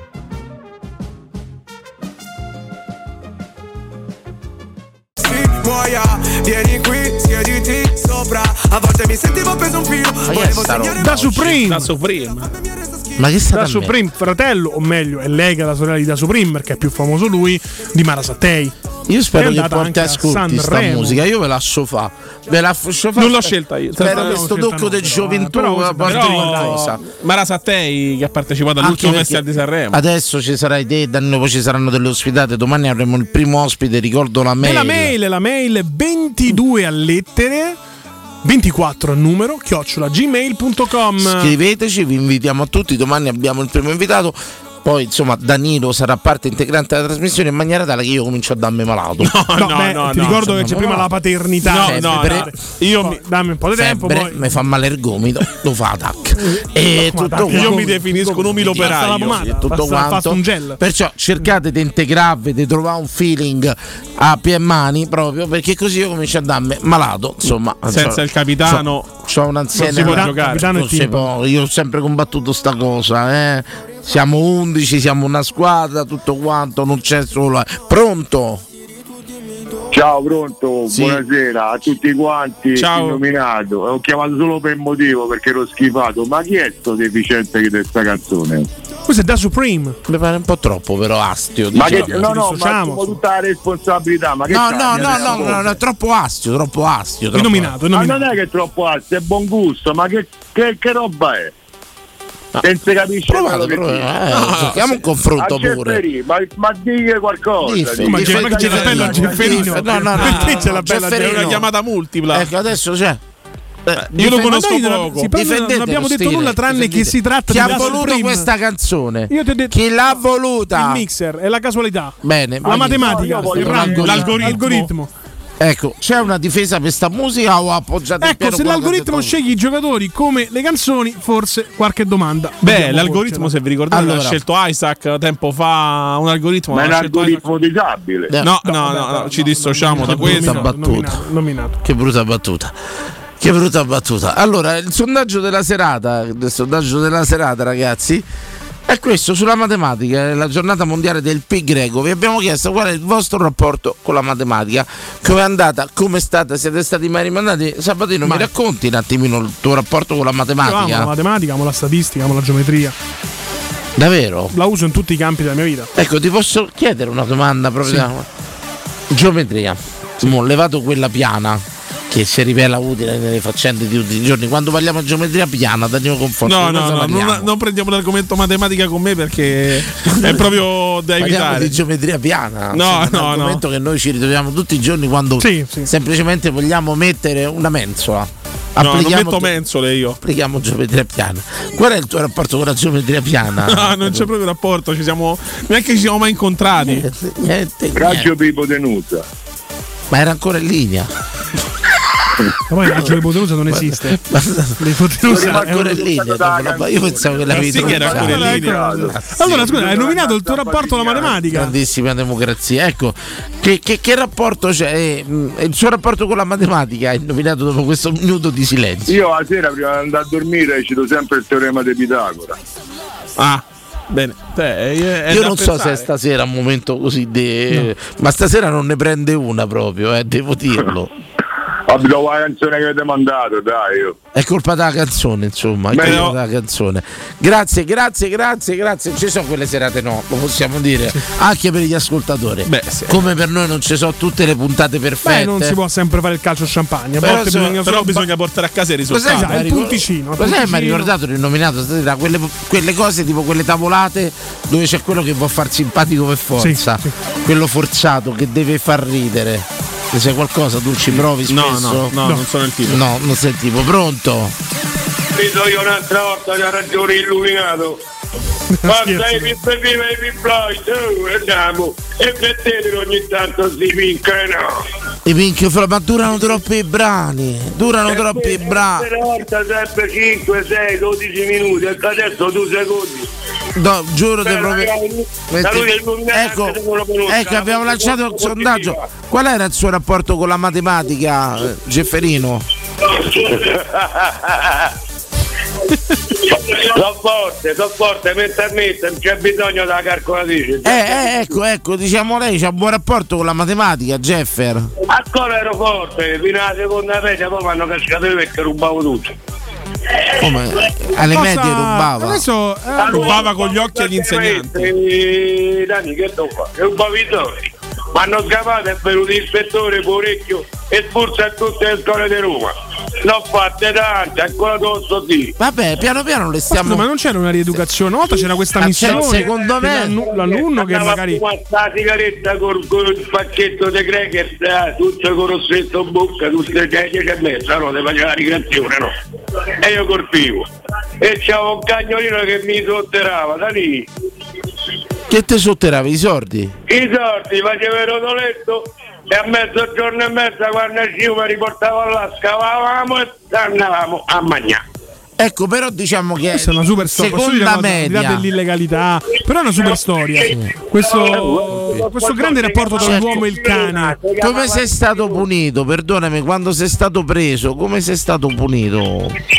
Eh, eh, mi hanno fatto, mi ha preso- mi hanno preso Poretto, poi dal commissariato hanno chiamato mi pare, mi ha pissato due volte fuori. Prima al commissariato, no al commissariato, anzi, mi pare mi penava. Ecco. Poi ci vamo fuori e mi diceva che ti ho fatto male. Ah sì. Ecco, questo è importante perché molto spesso negli ultimi tempi c'è un richiamo, una sorta di nostalgia alle percosse. Papà ti menava, No, no, non non mi ti aveva menava. Sì, sì, da Guarda, lì, ecco, erano efficienti. Io sono sta- io sono stato, perco- io sono stato percosso più volte e tutto quanto. Ecco, le, le percosse sono terapeutiche da un genitore, domanda. No, Dani, voi sapete come mi menava mio padre? Territorio un'altra, scusate se fate- ho ritelefonato, eh. Senta a me. Sì. Mi pare mi menava col nervo, se- il nervo è quello che spruzzavo nei vacchi. Ah, bene. bene. Eh, non- ha visto un giorno che non gli facevo una lacrima. Come manco mi piagne, che te me ne fa? Hai capito che te faccio peggio? Giusto, no? se Che non te sto piangi, fatto- se non E piangi. botte non educano, Niente. e botte e macellano, e botte passano. L'ho detto tutto. Grazie Jeff, ragazzi abbiamo questo è un argomento che però insomma Io mi dissocio, mi Sì. ho applicato per un attimo impallato. Perché ti dissoci? eh, dissocio da tutto quello che Era una Sì. pratica, No, era una no, pratica no, no, prima. ma da tutto proprio. Prima non c'era, prima venivi percosso dai genitori, c'era Sì, poco no, da fare. perché insomma. non è che condanno E fortemente secondo lo me schiaffo in questo educativo, studio sia mai, qualche però- schiaffo è mancato. Qualche schiaffo in questo studio è mancato. Quello più strano secondo sei me. te che ti hanno menato. Eh, Forse eh, ha ragione Gifferino. Perché è strano? Eh, No, no, vabbè, Ma insomma. perché è strano? Ma perché mi dici Istrionico, strano? insomma. Pronto. Ciao ragazzi, Fabrizio. Ciao Fabri, ciao. Io rubavo i calzini al Decathlon, posso parlare pure io? Devi- Che devi- non vado niente. Lo so, non- così, Allora, reati sì. minori. Reati- reati minori. Ma li Sportello trovai reati già minori. separati, ne trovai uno solo di C'è il calciatore. numero per reati minori 0688 Ma le ruba- ma a parte- partiamo da- da- dalle basi, ma li rubavi da- davvero questi Ma calzini dai, o solo ma una. che stai a dire? Ma Perché? dai. Ma, ma- mm, no ragazzi. Ma dai, no, per no. favore. Eh, Eh. ri- allora, ri- rifaccio la telefonata. Buonasera ragazzi, sono Simone. Ciao, Simo, ciao. Ciao, grande Simo. La serata ha preso un andazzo un po' particolare. sì. Però no, era partito la giornata mondiale del pi greco. Il tuo rapporto con la matematica ti è servita nella vita, l'hai capita. Prego. Ma no, diciamo che io no, la, la scuola è una- mm, diciamo, non c'ho un buonissimo rapporto, io ho fatto centro- un centro professionale per prendere il famoso pezzo di carta. Quelli da regione erano quei corsi là. Sì, io al centro sociale Sant'Antonio andavo, non so se C'erano conosci- questi corsi della regione che non erano veri e propri diplomi, ma erano corsi dei due o tre anni dove ti insegnavano un mestiere. Ma esistono Esatto. ancora? Un mestiere, ecco. Ma a se me nemmeno esistono nessuno ancora che ho informatevi fatto tutti e mette il due. dito, quindi- Pre- ecco, te che corso hai fatto? Elettricista. Oh, vedi? Vedi? Ecco. E ora che mestiere fai? No, niente, non c'entra assolutamente, mi chiedi di cambiare la lampadina, già vado un palla, quindi è un'altra cosa. Alexa, Però, ecco, accendi la luce del bagno. Eh, Prego. No, la matematica diciamo che le basi, come dicevi tu prima, il resto. Vedo gente che con la calcolatrice per fare 20 centesimi di differenza, insomma. Sì, sì, lì, sì, mm. sì, è un problema serio, te lo dico, io lo, lo riscontro in Poi tante, anche in sicurezza, però, in eh. tante attività. La gente non sa dare i resti, veramente. Che Ma eh, perdi anche un po' di cervello, insomma, cioè, uno si applica un attimino, non è che devi studiare allora. Eh, lo so, lo so, però non ci arrivano. Io ti ho fatto quel discorso dei dei 37,30 il conto. Se tu gli dici se vuoi ti do i 2,30 e vedi subito che chiamano subito la guardia di finanza, questa è una frode. Eh, è una- è una- ma sì, li, li- li imbarazzi, li imbarazzi totalmente. È vero, è vero. Carissimo, ecco, come andavi in matematica? Ci racconti questi studi, la studiata, niente, un sondaggio No, fallimentare. No, io però, no, no, la matematica credo ci devi nascere per- eh, perché io, mh, anche studiandola proprio non l'ho mai capita. Cioè, quindi, eh, le- sono le basi, proprio tabelline così al volo, però le- Sabatino, perché noi non abbiamo capito la matematica a pieno?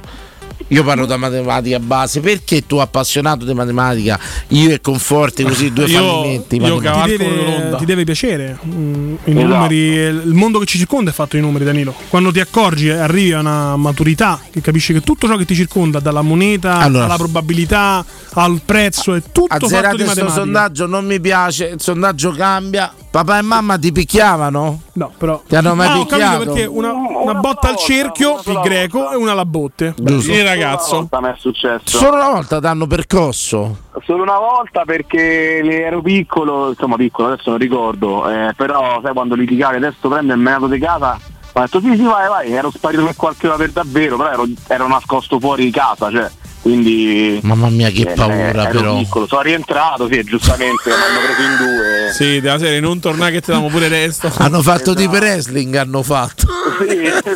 Però la domanda di base in questo viaggio nelle percosse dei genitori ti è servito, hai memorizzato quel giorno? Ma diciamo che, le- come diceva l'ascoltatore di prima, le botte secondo me servono a poco. Eh, Lo oddio, schiaffo ogni di un tanto genatore. Lo Lo schiaffo. schiaffo educativo forse c- c'è sta, eh, però senza esagerare. Così, che Non ne credo. pensate voi? Io Che sono ne assolutamente a pensate? favore del, degli classica schiaffi- sculacciata, Degli eh. schiaffi educativi. sculacciatina. Io sono per eh, il partito preso che il bambino, esattamente come il eh, cucciolo di cane, se gli spieghi le cose non capisce niente, quindi per il cane devi arrotolare il giornale e dargli la bottarella sul sederino, per il bambino devi fare la stessa cosa. Eh, ma a me mi davano, poi magari ti danno la cucchiarella, mica Eh col- beh, col qualcuno poi c'è giornale. un'escalation di violenza, insomma, però eh, voglio dire... Guarda, la mia prestazione peggiore mio padre la fece con uno zoccolo della Dr. Scholz. Sì. Eh, quello assolutamente. sì. Un po' Una- duro, eh. Un'arma contundente che poi viaggiava veramente, c'era una balistica eccezionale quello zoccolo. Rimbalzato, tipo- Quando veniva lanciato vedevi Ah, che prendeva delle traiettorie anche a effetto, che tu pensavi di averlo Manco schiv- Giabulani proprio. Sì. tipo le punizioni di Giuligno per Rambucano. Vedevi che pensavi di averlo schivato e sto zoccolo invece puntuale, pum, arrivava là. E andiamo, caro, grazie, grazie, grazie. Ciao. Schiaffi dei genitori, schiaffi dei genitori, servivano, non servivano. Pronto? Pronto ragazzi, buonasera.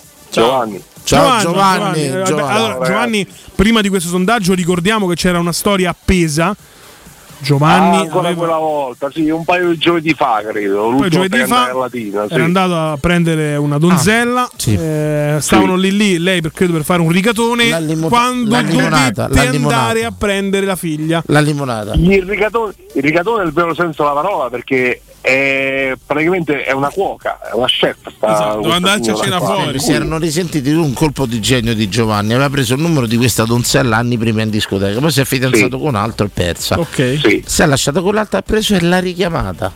l'ha coraggio. ritrovata, ci è arrivato a Latina da Frosinone. Coraggio. Insomma, mentre stavano facendo un limone fuori dal ristorante con residuati di carne argentina e compagnia bella. eh, scusa, Why? Why? If you have T-Mobile 5G home internet, you might be hearing this a lot. Why? Every time your internet slows down during the busiest hours. Why? Why? Because your network gives priority to cell phone users. Why? Good question. Why not switch to Cox Internet with two times faster download speeds than T-Mobile 5G home internet during peak hours? Okay. Stop the whys and visit cox.com slash 5G home for details. T-Mobile prioritizes certain T-Mobile phone users over home internet users during times of congestion.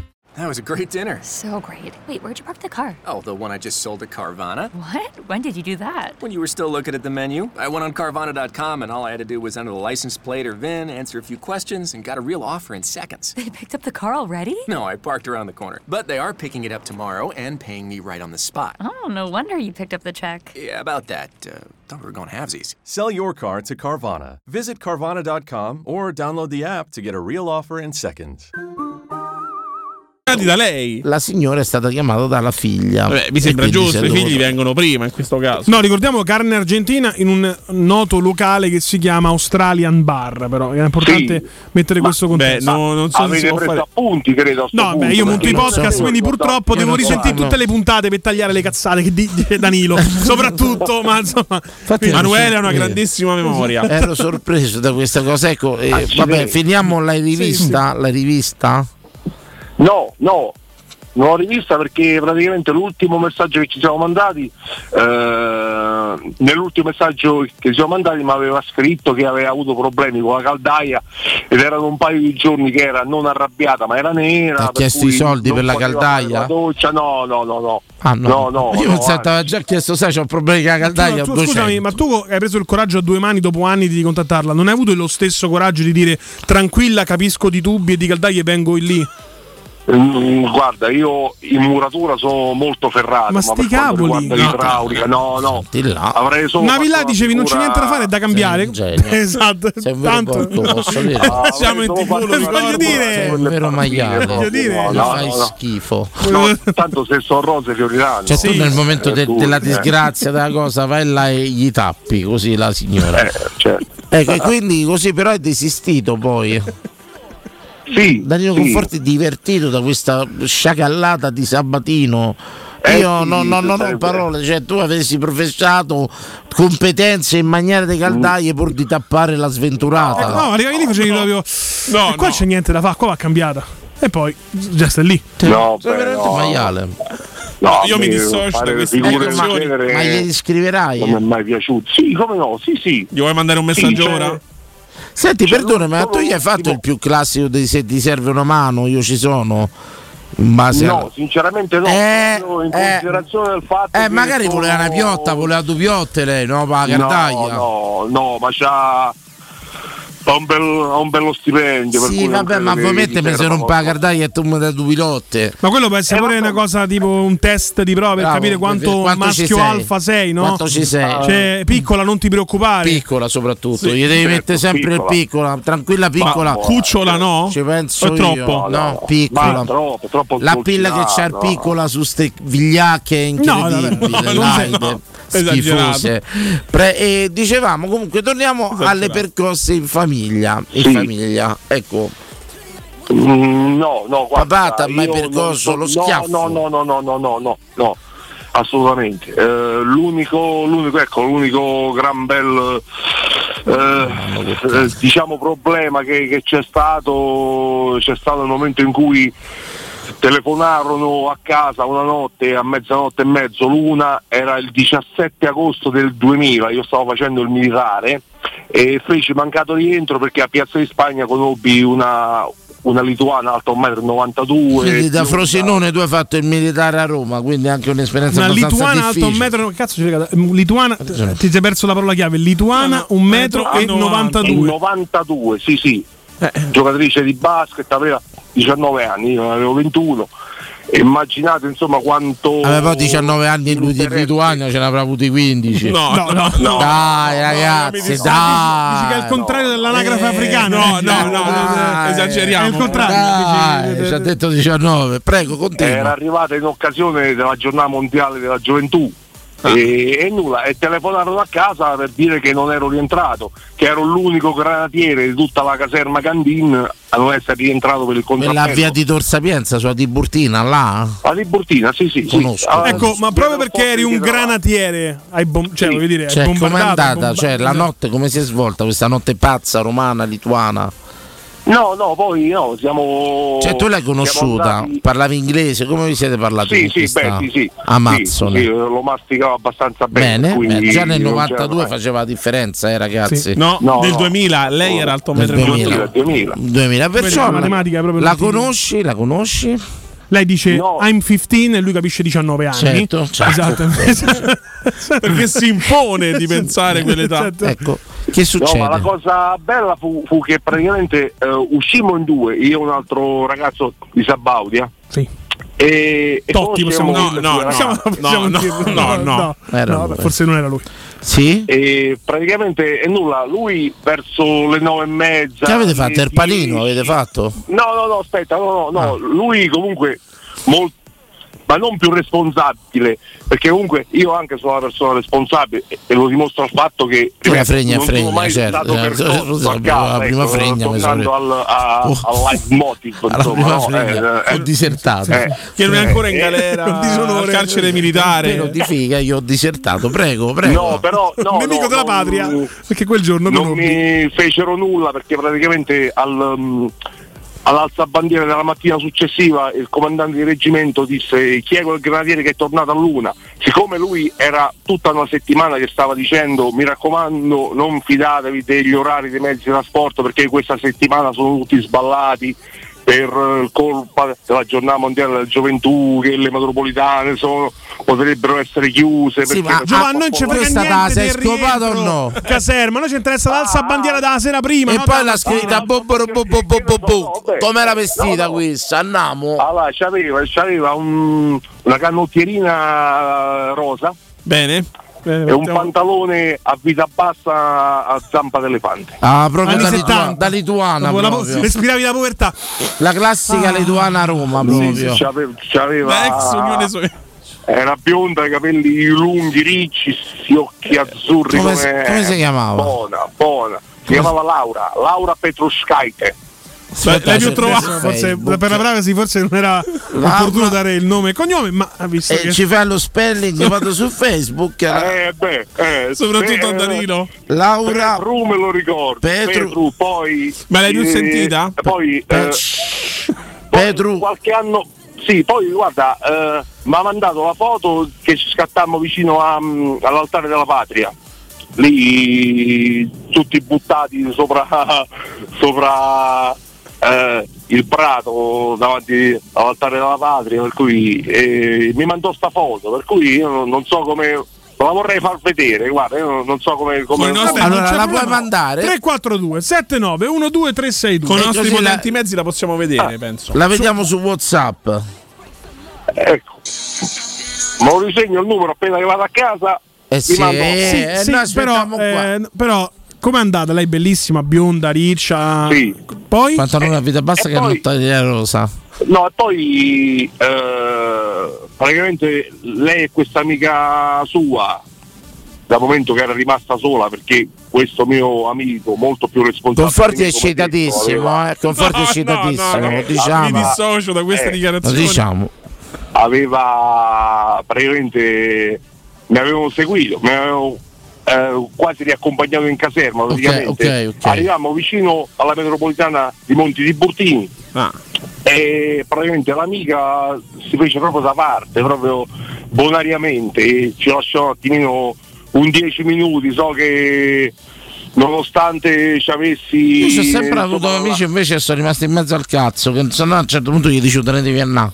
No, no, no, Che no, volevano rimanere eh, là a ostacolare quello che la natura aveva in parlarono, Credi era quello. parlarono tra di loro, parlarono non so cosa si dissero, comunque lei a un certo momento si sedette sopra un, un muretto là io- e noi ci, ci appartammo un po' più avanti, calcolando che erano mezzanotte e mezza così. Fermo, eccetera. fermo, conforti.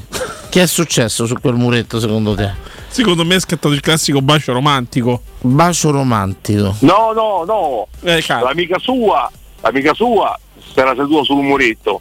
Noi ci infilammo in mezzo a un vicoletto là, Sì, non so cosa fosse, un campo sportivo, il, m- m- il cemento armato con- della recinzione de- di un campo sportivo. credo ci Forse era fosse, Eh, con Rebibbia i- là, credo. credo che era il Infatti carcere. sto, sto riflettendo, E Monte di in piedi- Burtini non c'è Eh nessun sì, cappello. credo che sia Rebibbia L'unico quella. cappello è quello del, È dell'ospedale. uguale comunque. E, Eh. e, e, Giovanni? E, e in piedi, in piedi, insomma, lo, eh, facemmo cadere un po' di un tonaco, ecco. Con termini No, l'hai radiofonici? posseduta, l'hai posseduta. No, no, no, no, no, no, no, no. L'ha posseduta. L'hai posseduta in piedi sul, sul, sul muro di Appoggiata sulle Rebibbia. bil- carcere di Sul Rebibbia. carcere. Posse- posseduta completamente. No, eh, meno, meno. Posseduta completamente. No, no. No. Che c'è non stato? Un satisfaction? Ti ha dato una Non c'è grattata? stata possessione, sì, ecco, sì, sì, sì, una cosa del genere. Ti ha dato una grattatina. No, ancora, vabbè. ancora c'è Una un- una, grattatina, sana sì. eccitazione nel raccontarlo, un sentimento puro di questa ragazza Conforti che sta sbavando come un boxer. Lo diciamo in diretta. Guarda, io. No, tra l'altro, dopo anni, eh, grazie C'è la a un guardia- grande lavoro giornalistico, c'è la siamo guardia risaliti giurata anche, che c'ha la foto, siamo la risaliti guardia anche al carceraria. dialogo tra le due ragazze lituane, l'amica che si fa da parte e le dice: Fatti mettere incinta, abbiamo fatto bingo. Beh. Beh. Che c'è che non torna Conforti? Aspetta. Grazie carissimo, grazie, grazie, grazie. Grazie, Giovanni, veramente- Però papà ti ha dato uno schiaffo per sta lituana. Io so solo questo. 342 79 12362. A posto. Tra Eh. un po'. Te lo ricordi? Lo sei segnato? L'ho scritto, ho scritto su quell'altro. Basta telefono. che ti scarichi l'applicazione Bene, bene, bene, bene, bene, Grazie, bene. grazie. Grazie, ciao. Altra, altra diretta, pronto, pronto. Buonasera. Buonasera, ciao. Buonasera. È Lele. Ciao Lele, ciao. Allora lì, però una cosa, con tutto il rispetto, è il priore del raccordo, ma con il soffocotto che ha fatto questa. Bravo, bravo, bravo, bravo. Sta telefonata, sta telefonata. Stesso, eh sì, E Andiamo andiamo. a Andiamo. pagamento, così non guardiamo. Ci hanno un'idea sbagliata di non Lituania, anche dopo le partite che abbiamo avuto. Eh, Fata lì. Sono- Non perdete credibilità. Ma poi posso dirle una cosa, raga, una vita. Ma quando ti ricapita una lituana del metro e 92, Ma- cioè, rischia il tutto per Una tutto. cosa che non abbiamo Tanta Rebibbia già ci stai. Sei lì. Ma il nostro amico quanto era alto? Gli bussi. No, credo sia 1,97 Era m. alto pure Giovanni. lui, eh. che giocava a alto. bas- giocava a basket. sì. certo. Ah, ok, no, eh, non capivo. No, no, infatti, pensai che era un cagazzipetto come me. No. magari un po' più basso. Ecco. Carissimo, carissimo, prego. No, no, volevo dire solo questo. perché No, parliamo era di Eh, una- percosse del genitore. Hai mai ricevuto schiaffi dei genitori? Secondo te No, sono una ser- volta sola, mi ha dato una pizza una volta a mio padre, ho capito che se facevo qualche cazzata me ne dava, no, più forte. Co- come Quindi va? educativo, un punto educativo. all'educazione. Esatto. Perché ti diede questo ceffone? Perché ero piccolino, c'avevo uno zio che c'aveva un male alla, alla- alla gola, sai, la volta che erano le macchinette, no? Quelli che parlavano così, mi ricordo. Ah, Vecchio, voglio dire, vecchio, vecchio non è il Mazzi, cattiverio. sì. Scusate, Vecchio scusate. Avevano capito già cattiverio, tutti va. senza fare Scusate. questa cosa. Eh, ma quanti anni c'hai? Io dicevo sei, lui struzzo. E io gli ho risposto ce sei, a Cesei mi è arrivata la pizza di dei padri e ho capito che non devo di più niente. Ho capito. Da là sono stato bravo davanti a lui. Beh, però ti ha fatto capire il gesto che, che era sbagliato e tu da lì comunque. Ah, Cioè, come ti faceva lui? E zio? Eh. Quanti anni c'hai? Io sei, sei. e lui struzzo. Ho capito. Perché però? Cioè, obiettivamente, io, no, io ma sento di farmela con te. Eh. Sì, no, devo pure zio, però perché sta usare ragazzino di 6 anni? Di... Quanti anni hai? beh. Sei, Eh. rozzo. Te faceva così? te Però eh, faceva? è Eh. importante ricordare, secondo me, anche rimarcare che il papà del nostro amico Lele diede il primo schiaffo ante litteram per del body shaming. Sì, però io non ho capito che ha detto. Eh, ho parlato Eh, lo so, un po' sì, No, italiano. capito, ma che cazzo stai a dire? Tu padre è stato il primo a da menate perché hai fatto, hai preso in giro una persona per l'aspetto fisico o quello che- Oh. No, vabbè, ha risposto, però Mo- la sera era mo ho provocato, capito. era Mo- no, provocato. no, ho Eh, Mi dispiace che tante volte Emanuele non ve fa sentire a casa, No, vi fa no, non è sentire vero. veramente Sentire in Italia, poco agio. Tu parliamo non lo difendere, l'italiano, tu non corretto. lo difendere, Ci per proviamo, favore. ci proviamo, Questa vostra unione contro di me ormai è palese, però questo tuo non voler far sentire a loro agio gli ascoltatori, a volerti elevare a persona colta, no, no. specificando differente usando termini forbiti per mettere detto ante di- alla litteram. gente, Chiedo si chiama scusa, chiedo razzismo scusa. culturale. No, non era. No, non era, Conosco non era. questo modo di fare, è chiaramente No, razzismo no, culturale. questo è language Stai zitto, shaming, probabilmente, lo Assolutamente, sai. prego, prego, scusa No, ma ascoltatore. quanti, quanti capiscono queste parole? Ma gna- ma ma no. Neanche la Lituana avrebbe capito. questo è No, normale. non lo sappiamo. Assolutamente, assolutamente. Grazie, caro, faccia un assunzao. Assunzao, po, po, poro. Assunzao. Ecco, la domanda di stasera è se siete a favore del ceffone. Avete mai ricevuto un ceffone in famiglia? Se siete mai ricevuto un ceffone? No, però ricordavo sempre una frase che, che mi dice, o meglio, che mi diceva mia madre quando ero più piccolo, insomma. Ci cioè, ricordatevi sempre del lavoro che fa vostro padre. Mm. Una minaccia. Un po' Eh, infa- un po' infame sta cosa. Comportati eh. bene perché tuo padre è un carabiniere, a me pure tantissime volte me l'hanno detto. Cioè, più o meno era questa la, il senso. Bello il ricordo della mamma di Conforti, e mo mandiamo un brano per Lo sai che lui c'ha un eh, fratello gemello? Sì. Ma davvero? Possiamo scambiarlo una volta, Sì, diciamo sì. che è sempre fra- dai- Eh, ma. Tipo, sai quante volte mi davo malato io? Se Ma c'era un pensa che è gemallo? successo solo una volta. Raccontami. Eh, non si può raccontare. Forse è proprio forse il contenitore, l'unico contenitore dove si può raccontare Vai, vai, questa vai. roba qui. No, no, no. Anche perché abbiamo già capito di cosa Vai, più o vai, meno vai. si può trattare. No, no, no, in realtà no. Eh, Era un esame. un No, esame. no, uno, uno dei due si era dimenticato la patente a casa e siamo stati fermati dalla municipale e l'altro ha dato la patente a quello che non l'aveva. Vabbè, niente di No, particolare. niente di che. oh. No, no, però. Non l'ha mai ascoltata questa trasmissione. Matto. No, eh, la- Matto. Delinquenti. Vabbè, era il massimo. Qui, oh, vedi quanti ce ne stanno collegati su Twitch? Credo siano 51. Ecco, 52. ci staranno almeno 42 anni di calera su qui 52. Non penso. E te hai scambiata la patente solo. E Dai, eh, no, dai, non forti. Eh, lo so, ma non si Sei vede, ma proprio sono un ma- bravo ragazzo. Sei proprio un malandrino, sei. Signori, ce ne andiamo in pubblicità, torniamo tra poco. Il vostro opinione sulle percosse da parte dei genitori sta fuori di uno schiaffo terapeutico? Sì, no, io sono stato picchiato più volte, però dei sani principi secondo me. Che a volte dimentico, a volte metto da parte, ma ritrovo, ritrovo dopo, tra poco. Pubblicità.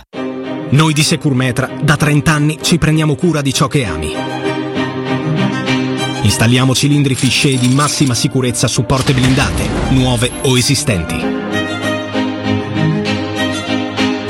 I nostri sistemi autobloccanti, se soggetti a forzatura, reagiscono impedendo al ladro di entrare, per offrire alla tua tranquillità la garanzia scudo. Chiama l'800 001 625 Securmetra. Il nostro lavoro è proteggere il vostro spazio. Dolcezza, si avvicina la primavera, cambiamo programma. Va bene, l'importante è che continuiamo ad andare da Iper la Spesa. Certo, ci sono le offerte che anticipano la primavera. Fino al 15 marzo, olio di semi di girasole Salvadori, 1 litro, 1,79 euro. Fragole Italia 250 grammi, 99 centesimi. Carta igienica Tenderly, 4 rotoli, 1,99 euro. Vieni da Iper la Spesa con la tua Magnificard e approfitta delle offerte. Iper la Spesa, il risparmio ad occhi chiusi.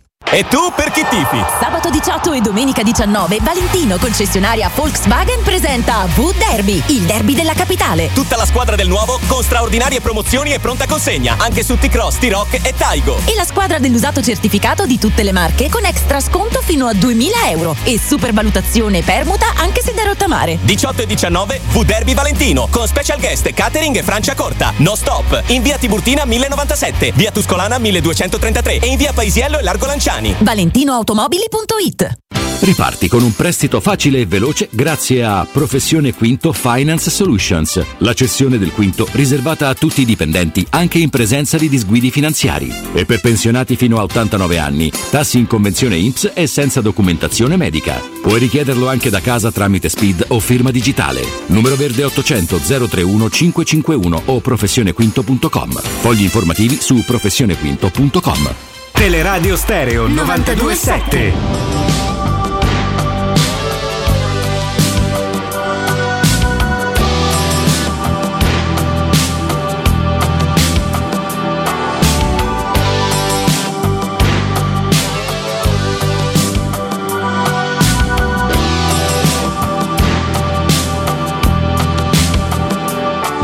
into the distance, ribbon of black, stretched to the point of no turning back.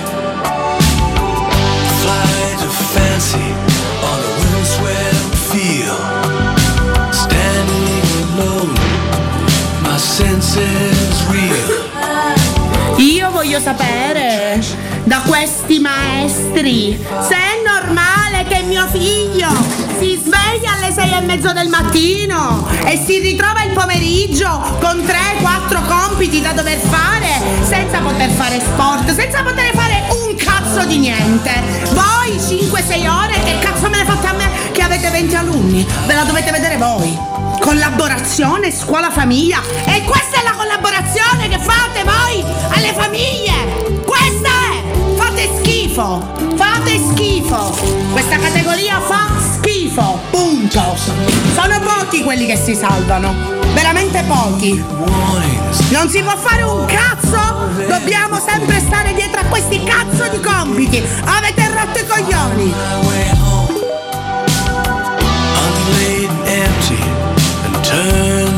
Questo è un video, pensate che ci ha mandato il maestro Timpano Capitano. oggi sulla, sulla nostra chat. Ora però una domanda vi faccio in breve e prendo la diretta. Laddove i compiti noi li abbiamo sempre vissuti come un dovere. Da- cioè, i compiti venivano prima di tutto, giusto? Non so se anche a casa vostra era Certo, così. sì, sì, come no. Possono diventare un problema per la famiglia. Cioè una madre moderna come questa a cui io toglierei Ah, i questa era bambini. moderna? Ah, Ok. Ah. Cui toglierei i figli. Votatemi, io vi prego se mi presento un politico. Oh, votate, ricordiamolo, che penso Danilo io. non ha tanti punti nel suo programma elettorale. Uno, però, è fare la patente per fare dei figli. Questo Sì, è vero. se Lo- Lo superi dice da l'esame e sempre. fai i figli, ehm, perché questa vanno tolti. Però con un esame finale molto rigido. eh. Ecco, Questa madre che si lamenta che il figlio per fare i compiti non può fare sport e tutto quanto non possono neanche uscire dove là ci nascondiamo dietro lo sport e le cose, la madre vuole uscire, insomma, insomma da bella Eh. signora deve andare in giro con sto figlio a farsi vedere tutto quanto. Ecco, possibile che una madre si lamenta per i troppi compiti del figlio, è normale. Beh, eh, no, anzi, io facevo, ag- facevo il contrario. In realtà, dicevo a mia madre che non avevo compiti quando andavo a scuola. Perciò, e lei si metteva a fare il giro delle telefonate alle altre madri per sapere che compiti c'erano. un po' una derivazione di tuo padre, diciamo un prolungamento di mamma, eh. faceva indagini accurate sul figliolo. Prendo la diretta Prendi Sabatino, la ti puoi diretta, esprimere perché assolutamente. ho paura che stavi sgarrando qua, No, ti stavi no, no, no. esponendo. Pronto? Pronto? Sì. Ciao. Il tuo nome? Come gli è? Sorbacchiaglia. Oh, WhatsApp! Però voglio dire, tu lo sapevi che veniva a fare questa fatto Esatto, trasmissione, ma ti sei documentato gli ascoltatori, Eh, non le ricordo le criticità, Oh. i pochi ma solidi punti di forza di questa 8000 trasmissione. follower su YouTube. È andato al primo appuntamento. Hai capito? Sono famoso, sono famoso. Capito? Bene, anche Se te depili in diretta li fai 8000 follower. Ne ho, ne ho qualcuno su Twitter in realtà. Quanti ce n'hai? 8000 e qualcosa. eh, su TikTok? Su no, no, no, su Twitter. Sono tanti. Mio fratello su TikTok. Io ce ne avevo 561, li ho abbandonati. Eh, Hai fatto bene. Ora non so perché che anch'io fine. lo farò probabilmente. Che fine hanno fatto? Carissimo Zaccagna, grandissimo, Sì. ben trovato. Ah, a propo- grazie. Ah, a proposito, prima che mi scordo, tanti auguri da Emanuele. Grazie, grazie Zaccagni. Bene. Sono due settimane che provo a chiamare, però trovo sempre quasi sempre occupato. Quindi adesso ho trovato un buco libero. Ma tanta gente ha scritto pure eh, di te, eh.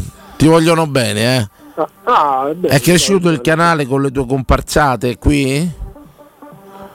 Sì, sì, è bello, è bello. Cioè, È bello. sì, molto bello. Anzi, anzi, spero che non è per, per prima possibile, così almeno che c'ho tanta ca- carne fresca da lì. Magari ti faccio un'ospitata e io rimango a casa se per voi va bene. Non so se la- Al massimo mi No, defilo ma- io. No, guarda, no, no, no, no, beh, lo dice la bambina piccola. No, credo che mi la defilo paternità io perché sono l'ultimo Debba venire prima di arrivato. Eh. tutti, poi lo sai, la gente qui viene per Danilo Fiorani, Sì, quindi no. è inutile che tu te ne vai. Falso storico. Non ha Eh, senso. Eh, Falso storico. Zaccagna, papà ti ha mandato un ceffone. Co- Che cosa pensi del ceffone terapeutico da parte di un genitore? Steven Zang. Ah guarda, penso che a tanta gente adesso gli servirebbe proprio, perché vedi tanta gente adesso Pezzi di merda. eh, eh, quasi. Eh, già adesso le botte servirebbe a tanta gente adesso. No, no, botte- bello, bello, un po' bello. meno, un po' Queste- meno. queste- No, però noi- da parte del genitore. Vorremmo Non far passare andiamo su- eh, papà ti ha mai messaggi dato uno positivi. schiaffo? Ma sì, quando uno è piccolo e per stupidaggini così. Sì, vabbè, quando è piccolo magari. Eh, la di, faccio- raccontaci, racconta. Ah, Immortacci. vabbè, magari uno fa una cavolata, che, che ne so, poi ti disperita a tuo fratello per tutto il giorno, dopo un po' ci vola. E diciamo con tuo fratello era il pro- problema. No, Ah, vabbè, perché però, cioè, uno gli fa gli spetti su tutti i giorni, però, però vabbè, cioè, uno è piccolo, non è che lo fa. co- Certo, cioè, così lo so, fai. ripicche tra ragazzi. Sì, sì, sì, cose così, cose che uno incontra proprio tutti i giorni, poi comincia a essere un po'. Giustamente, e papà vi percuoteva? No, no, no, cioè, magari qualche schiaffo ogni tanto, ma, ma niente di che, no, e botte no. No, niente, eh, però sono serviti, questa è la cosa importante. Sabatino Tanto c'è la bella notizia, eh, la moglie rimarrà incinta a breve. No, Lo no, è diciamo nata da adesso. poco la bambina. Eh, fra poco, eh, lo dico, volevo darla d'anteprima subito. No, no, che no. il ragazzo mi è molto carico. mi è molto carico. Un saluto, anzi. Bravissimo, bravissimo. carissimo Zaccagna. Quindi, ma sti schiaffi sono serviti o no? Gli ha dati. No, Eh, eh, pochi, eh. Cioè, Tu mi hai scritto in privato Eh, eh, che così. sei una persona che non capisce di matematica. Come te la cavi per i resti là al lavoro? Ah, guarda, eh, sono inventati la calcolatrice e mi salva lei, mi salva. vedi? Ah, cioè tu fai la calcolatrice? Sì, sì, sì, sì, appena finita la conta, attacca la calcolatrice, dice risposte e va. Un saluto, un buonanotte a Borobobò che stanno a dormire. eh. Gli diamo- Ciao, gli buonanotte. Eh, diamo- Zaccagna, mh, per il lavoro che fa, probabilmente i resti li gestisce così. 37,50, il cliente paga 50, buonasera, arrivederci. Ecco, ma in inglese glielo sai dire il prezzo? O glielo indichi col ditino?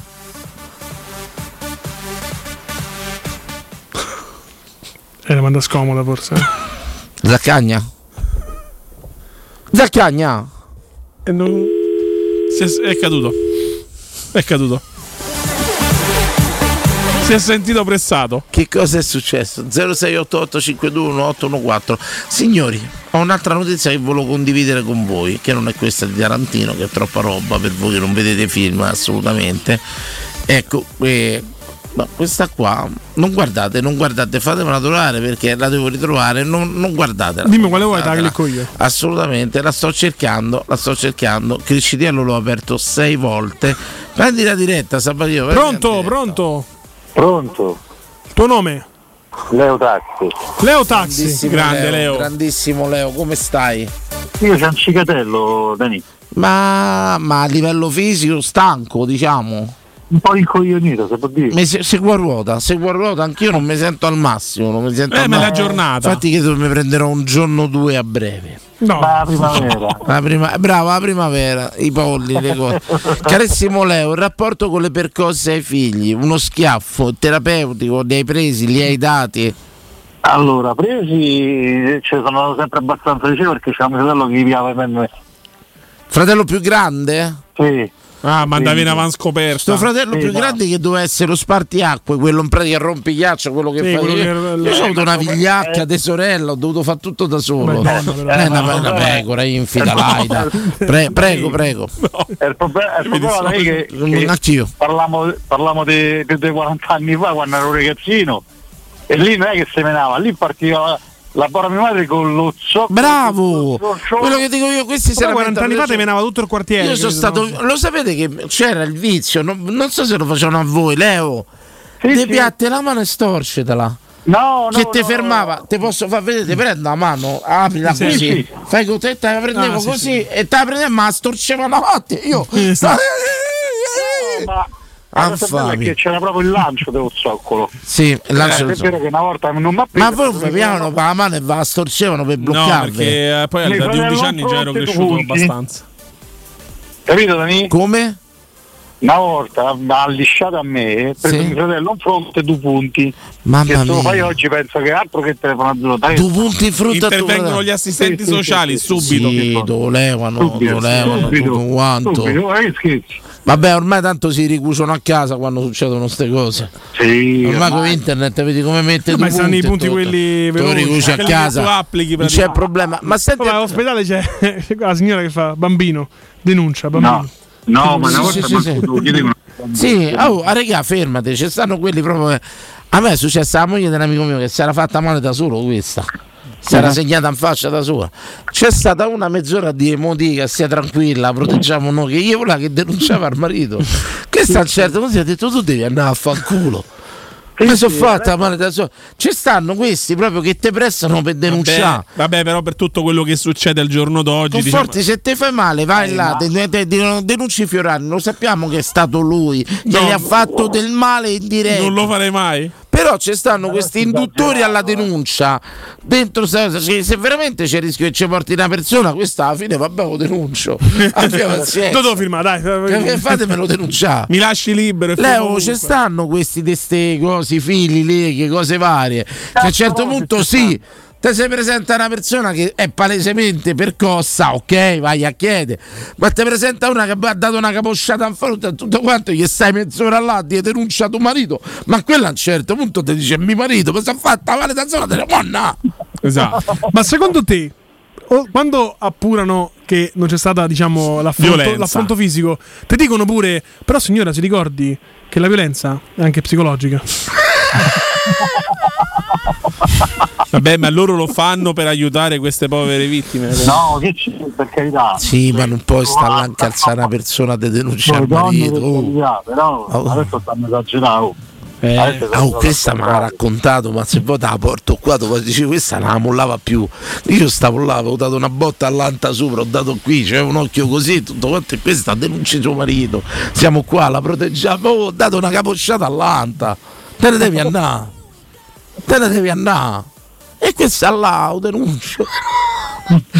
ma poi si mi denuncio. Ma avrei fatto denuncia. Ma se denunciano quello per preasso, però te lo dovrei far vedere, guarda. Che si è presa, ha presa lui alla sveglia da moglie. Ecco. Uh, che c'è? Eh, chiaro Leo. Ecco, diciamo invece con i tuoi figli li percuoti, li hai percossi, No, uno no, schia- no, niente. no. Bravo, sei in diretta. Allora, no, no, il maschio quando era piccolo qualche schiappa ha preso. Ah, ti dico la verità. A femmina non ci sono mai riuscito. Gli staccherei la capoccia, però non ci sono Bella, mai riuscito bella a te staccarlo. papà. Vedi no, guarda. è proprio il fatto che non riesco, cioè io per me chi tocca la donna è una merda. Ho capito, mio padre mi avete abbuzzicotto, bello che tenevo bene, sa che arriva mio padre. Oh. Sì, sì, sì. Più sì, per sì, me, sì. mi piavo bene. Pom, pom. Solo che adesso da lì, passati qualche anno, forse poco poco l'altra volta gli ho detto se sei buono mi fido ti do una, una pizza, ma guardare mi fa. Ma sta buono, ma dove vai? Fermati, e calla. Mo se rovesciare la frittata, capito? Eh, beh. Mo tu stai a campana che Chiama i tuoi amici, papà. Chiama i tuoi amici. No, ricordiamo sempre, bisogna sempre più la sveglia dei genitori, è una cosa Sì, bella. sì. Eh, eh, Fatemi non menare è tanto che sempre. educativa, però è- Fatemi menare sempre. corretto, anche da adulti. E famiglie, se anche da adulti. No, se tu no. padre ti può menare, devi più la sveglia. Ah, devi più. Lo ricordi il marchese del Ghillo quando stanno a vedere che quello che un picchiavano? Come no, Don Bastiano. Eh, che davo schiaffo Olimpia. Dice come? Eh, così tu ricordi. La stessa cosa. Però io dico a tutti i ragazzi ascolto, se mamma o papà vi vanno menare, vi dovete far menare. E sì, zitti. Serve. E zitti, ma pure eh, per rispetto. Fatemi menare. Eh, Fatemi menare. Per tradizione forse anche, insomma, rispetto Ma a tradizione. sì, è bello, è Misto. bello, è bello, era bello. Era bello pure vedere qui i ragazzini che piagnano per strada la porta che i genitori che gli dicono a casa te resto. E invece niente. Creava anche delle amicizie più profonde, secondo me. Te che hai fatto perché mi sei botta tuo padre? Io C'era- questo, io quello, capito? C'era no, condivisione. c'era- Ti raccontavi la tua fedina penale da bambino, insomma. C'era poi tuo padre che ti guardava, "Oh, vedi, fai la fine di quello. E mo prendi pure il Adesso resto. Niente, Eh, niente. cioè, no, devi stare pure zitto e piai l'arti. oh. Che scherzo. Leo, noi ti ringraziamo tanto, tanto per questo intervento. Ma di che? Bella, raga. Ciao, Leo, ciao. Allora, Ciao, che ci ciao, sono Leo. su Twitch? Visto?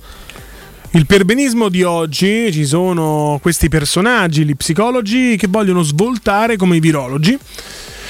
Quando non ti daranno più una pizza, sarà triste, vi mancherà, dice Marco 8390. Ma solo a me mi facevano le prese bloccanti. Ma tu perché eh, la prima volta devo prendere sorpresa? Ma la seconda tu volta cosa perché con- offri sì. la mano aperta, metti il pugno, no? tante volte Ti piavano con sta mano là aperta, te la piegava. Sì, ma perché quando capisci, cioè, tu metti il pugno, no? Ho capito, eh, guarda che l'arte sapete via, è a bloccante, così e tutto quanto. Signori, ho una domanda da farvi che avevo trovato e l'ho ripersa Eh. puntualmente. Eccola. Guarda, destra, No, quella, eh, eccola. Eccola. Ho trovato un articolo eh, bellissimo su Focus. Cannibalismo, qual è il sapore della carne umana? Bello. Te che ti immagini che sta la carne umana? Ce l'hai mai pensato? È a sta grassa, cosa? credo, quindi non di pollo, forse più di maiale. Più di È maiale. molto grassa la carne umana. Hai mai pensato a mangiare una persona? Neanche domenica dopo che hai visto Kumbulla fare quella cosa lì? Niente. Io un po'. A me però- mi riempie il cuore a vederlo che si E lui sta diverte. tipo, ride e basta. Eh, cioè, Però giustamente qualcuno che, qualcuno che ti fa una domanda eh, hai mai pensato a mangiare un uomo in effetti Eh, Ma pensate a mangiare una per- cioè, cioè, hai visto prima ho messo la pagina di quella ragazza Violet, io la mangerei. No.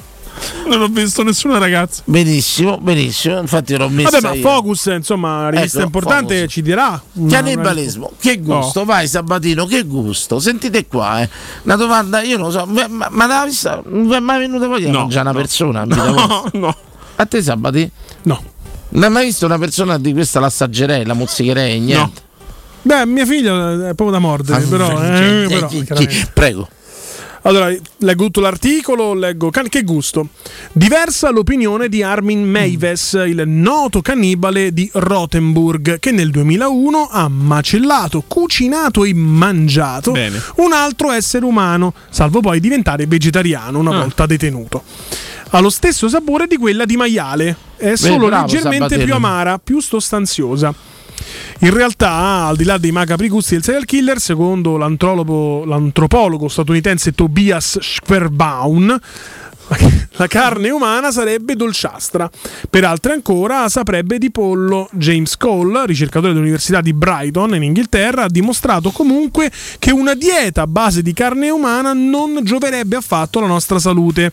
Chi decidesse di diventare cannibale non farebbe altro che ingrassare a dismisura, ha affermato. Questo perché? Perché un maschio adulto può contenere complessivamente fino a 81.472 calorie, ma la metà di queste viene fornita dai tessuti adiposi, quindi il grasso, il che rende la carne umana un alimento piuttosto scarso dal punto di vista nutrizionale. Quindi a tutti quelli che stavano pensando alla svolta cannibale, lasciate perdere perché ingrassate. Ce ne andiamo un po' con una domanda sola per chiudere la trasmissione. Un ottimo, un ottimo esordio di Danilo Conforti. Eh, non lo so, non lo Ecco, so. come mi cucineresti Sabatino? Se un eventuale.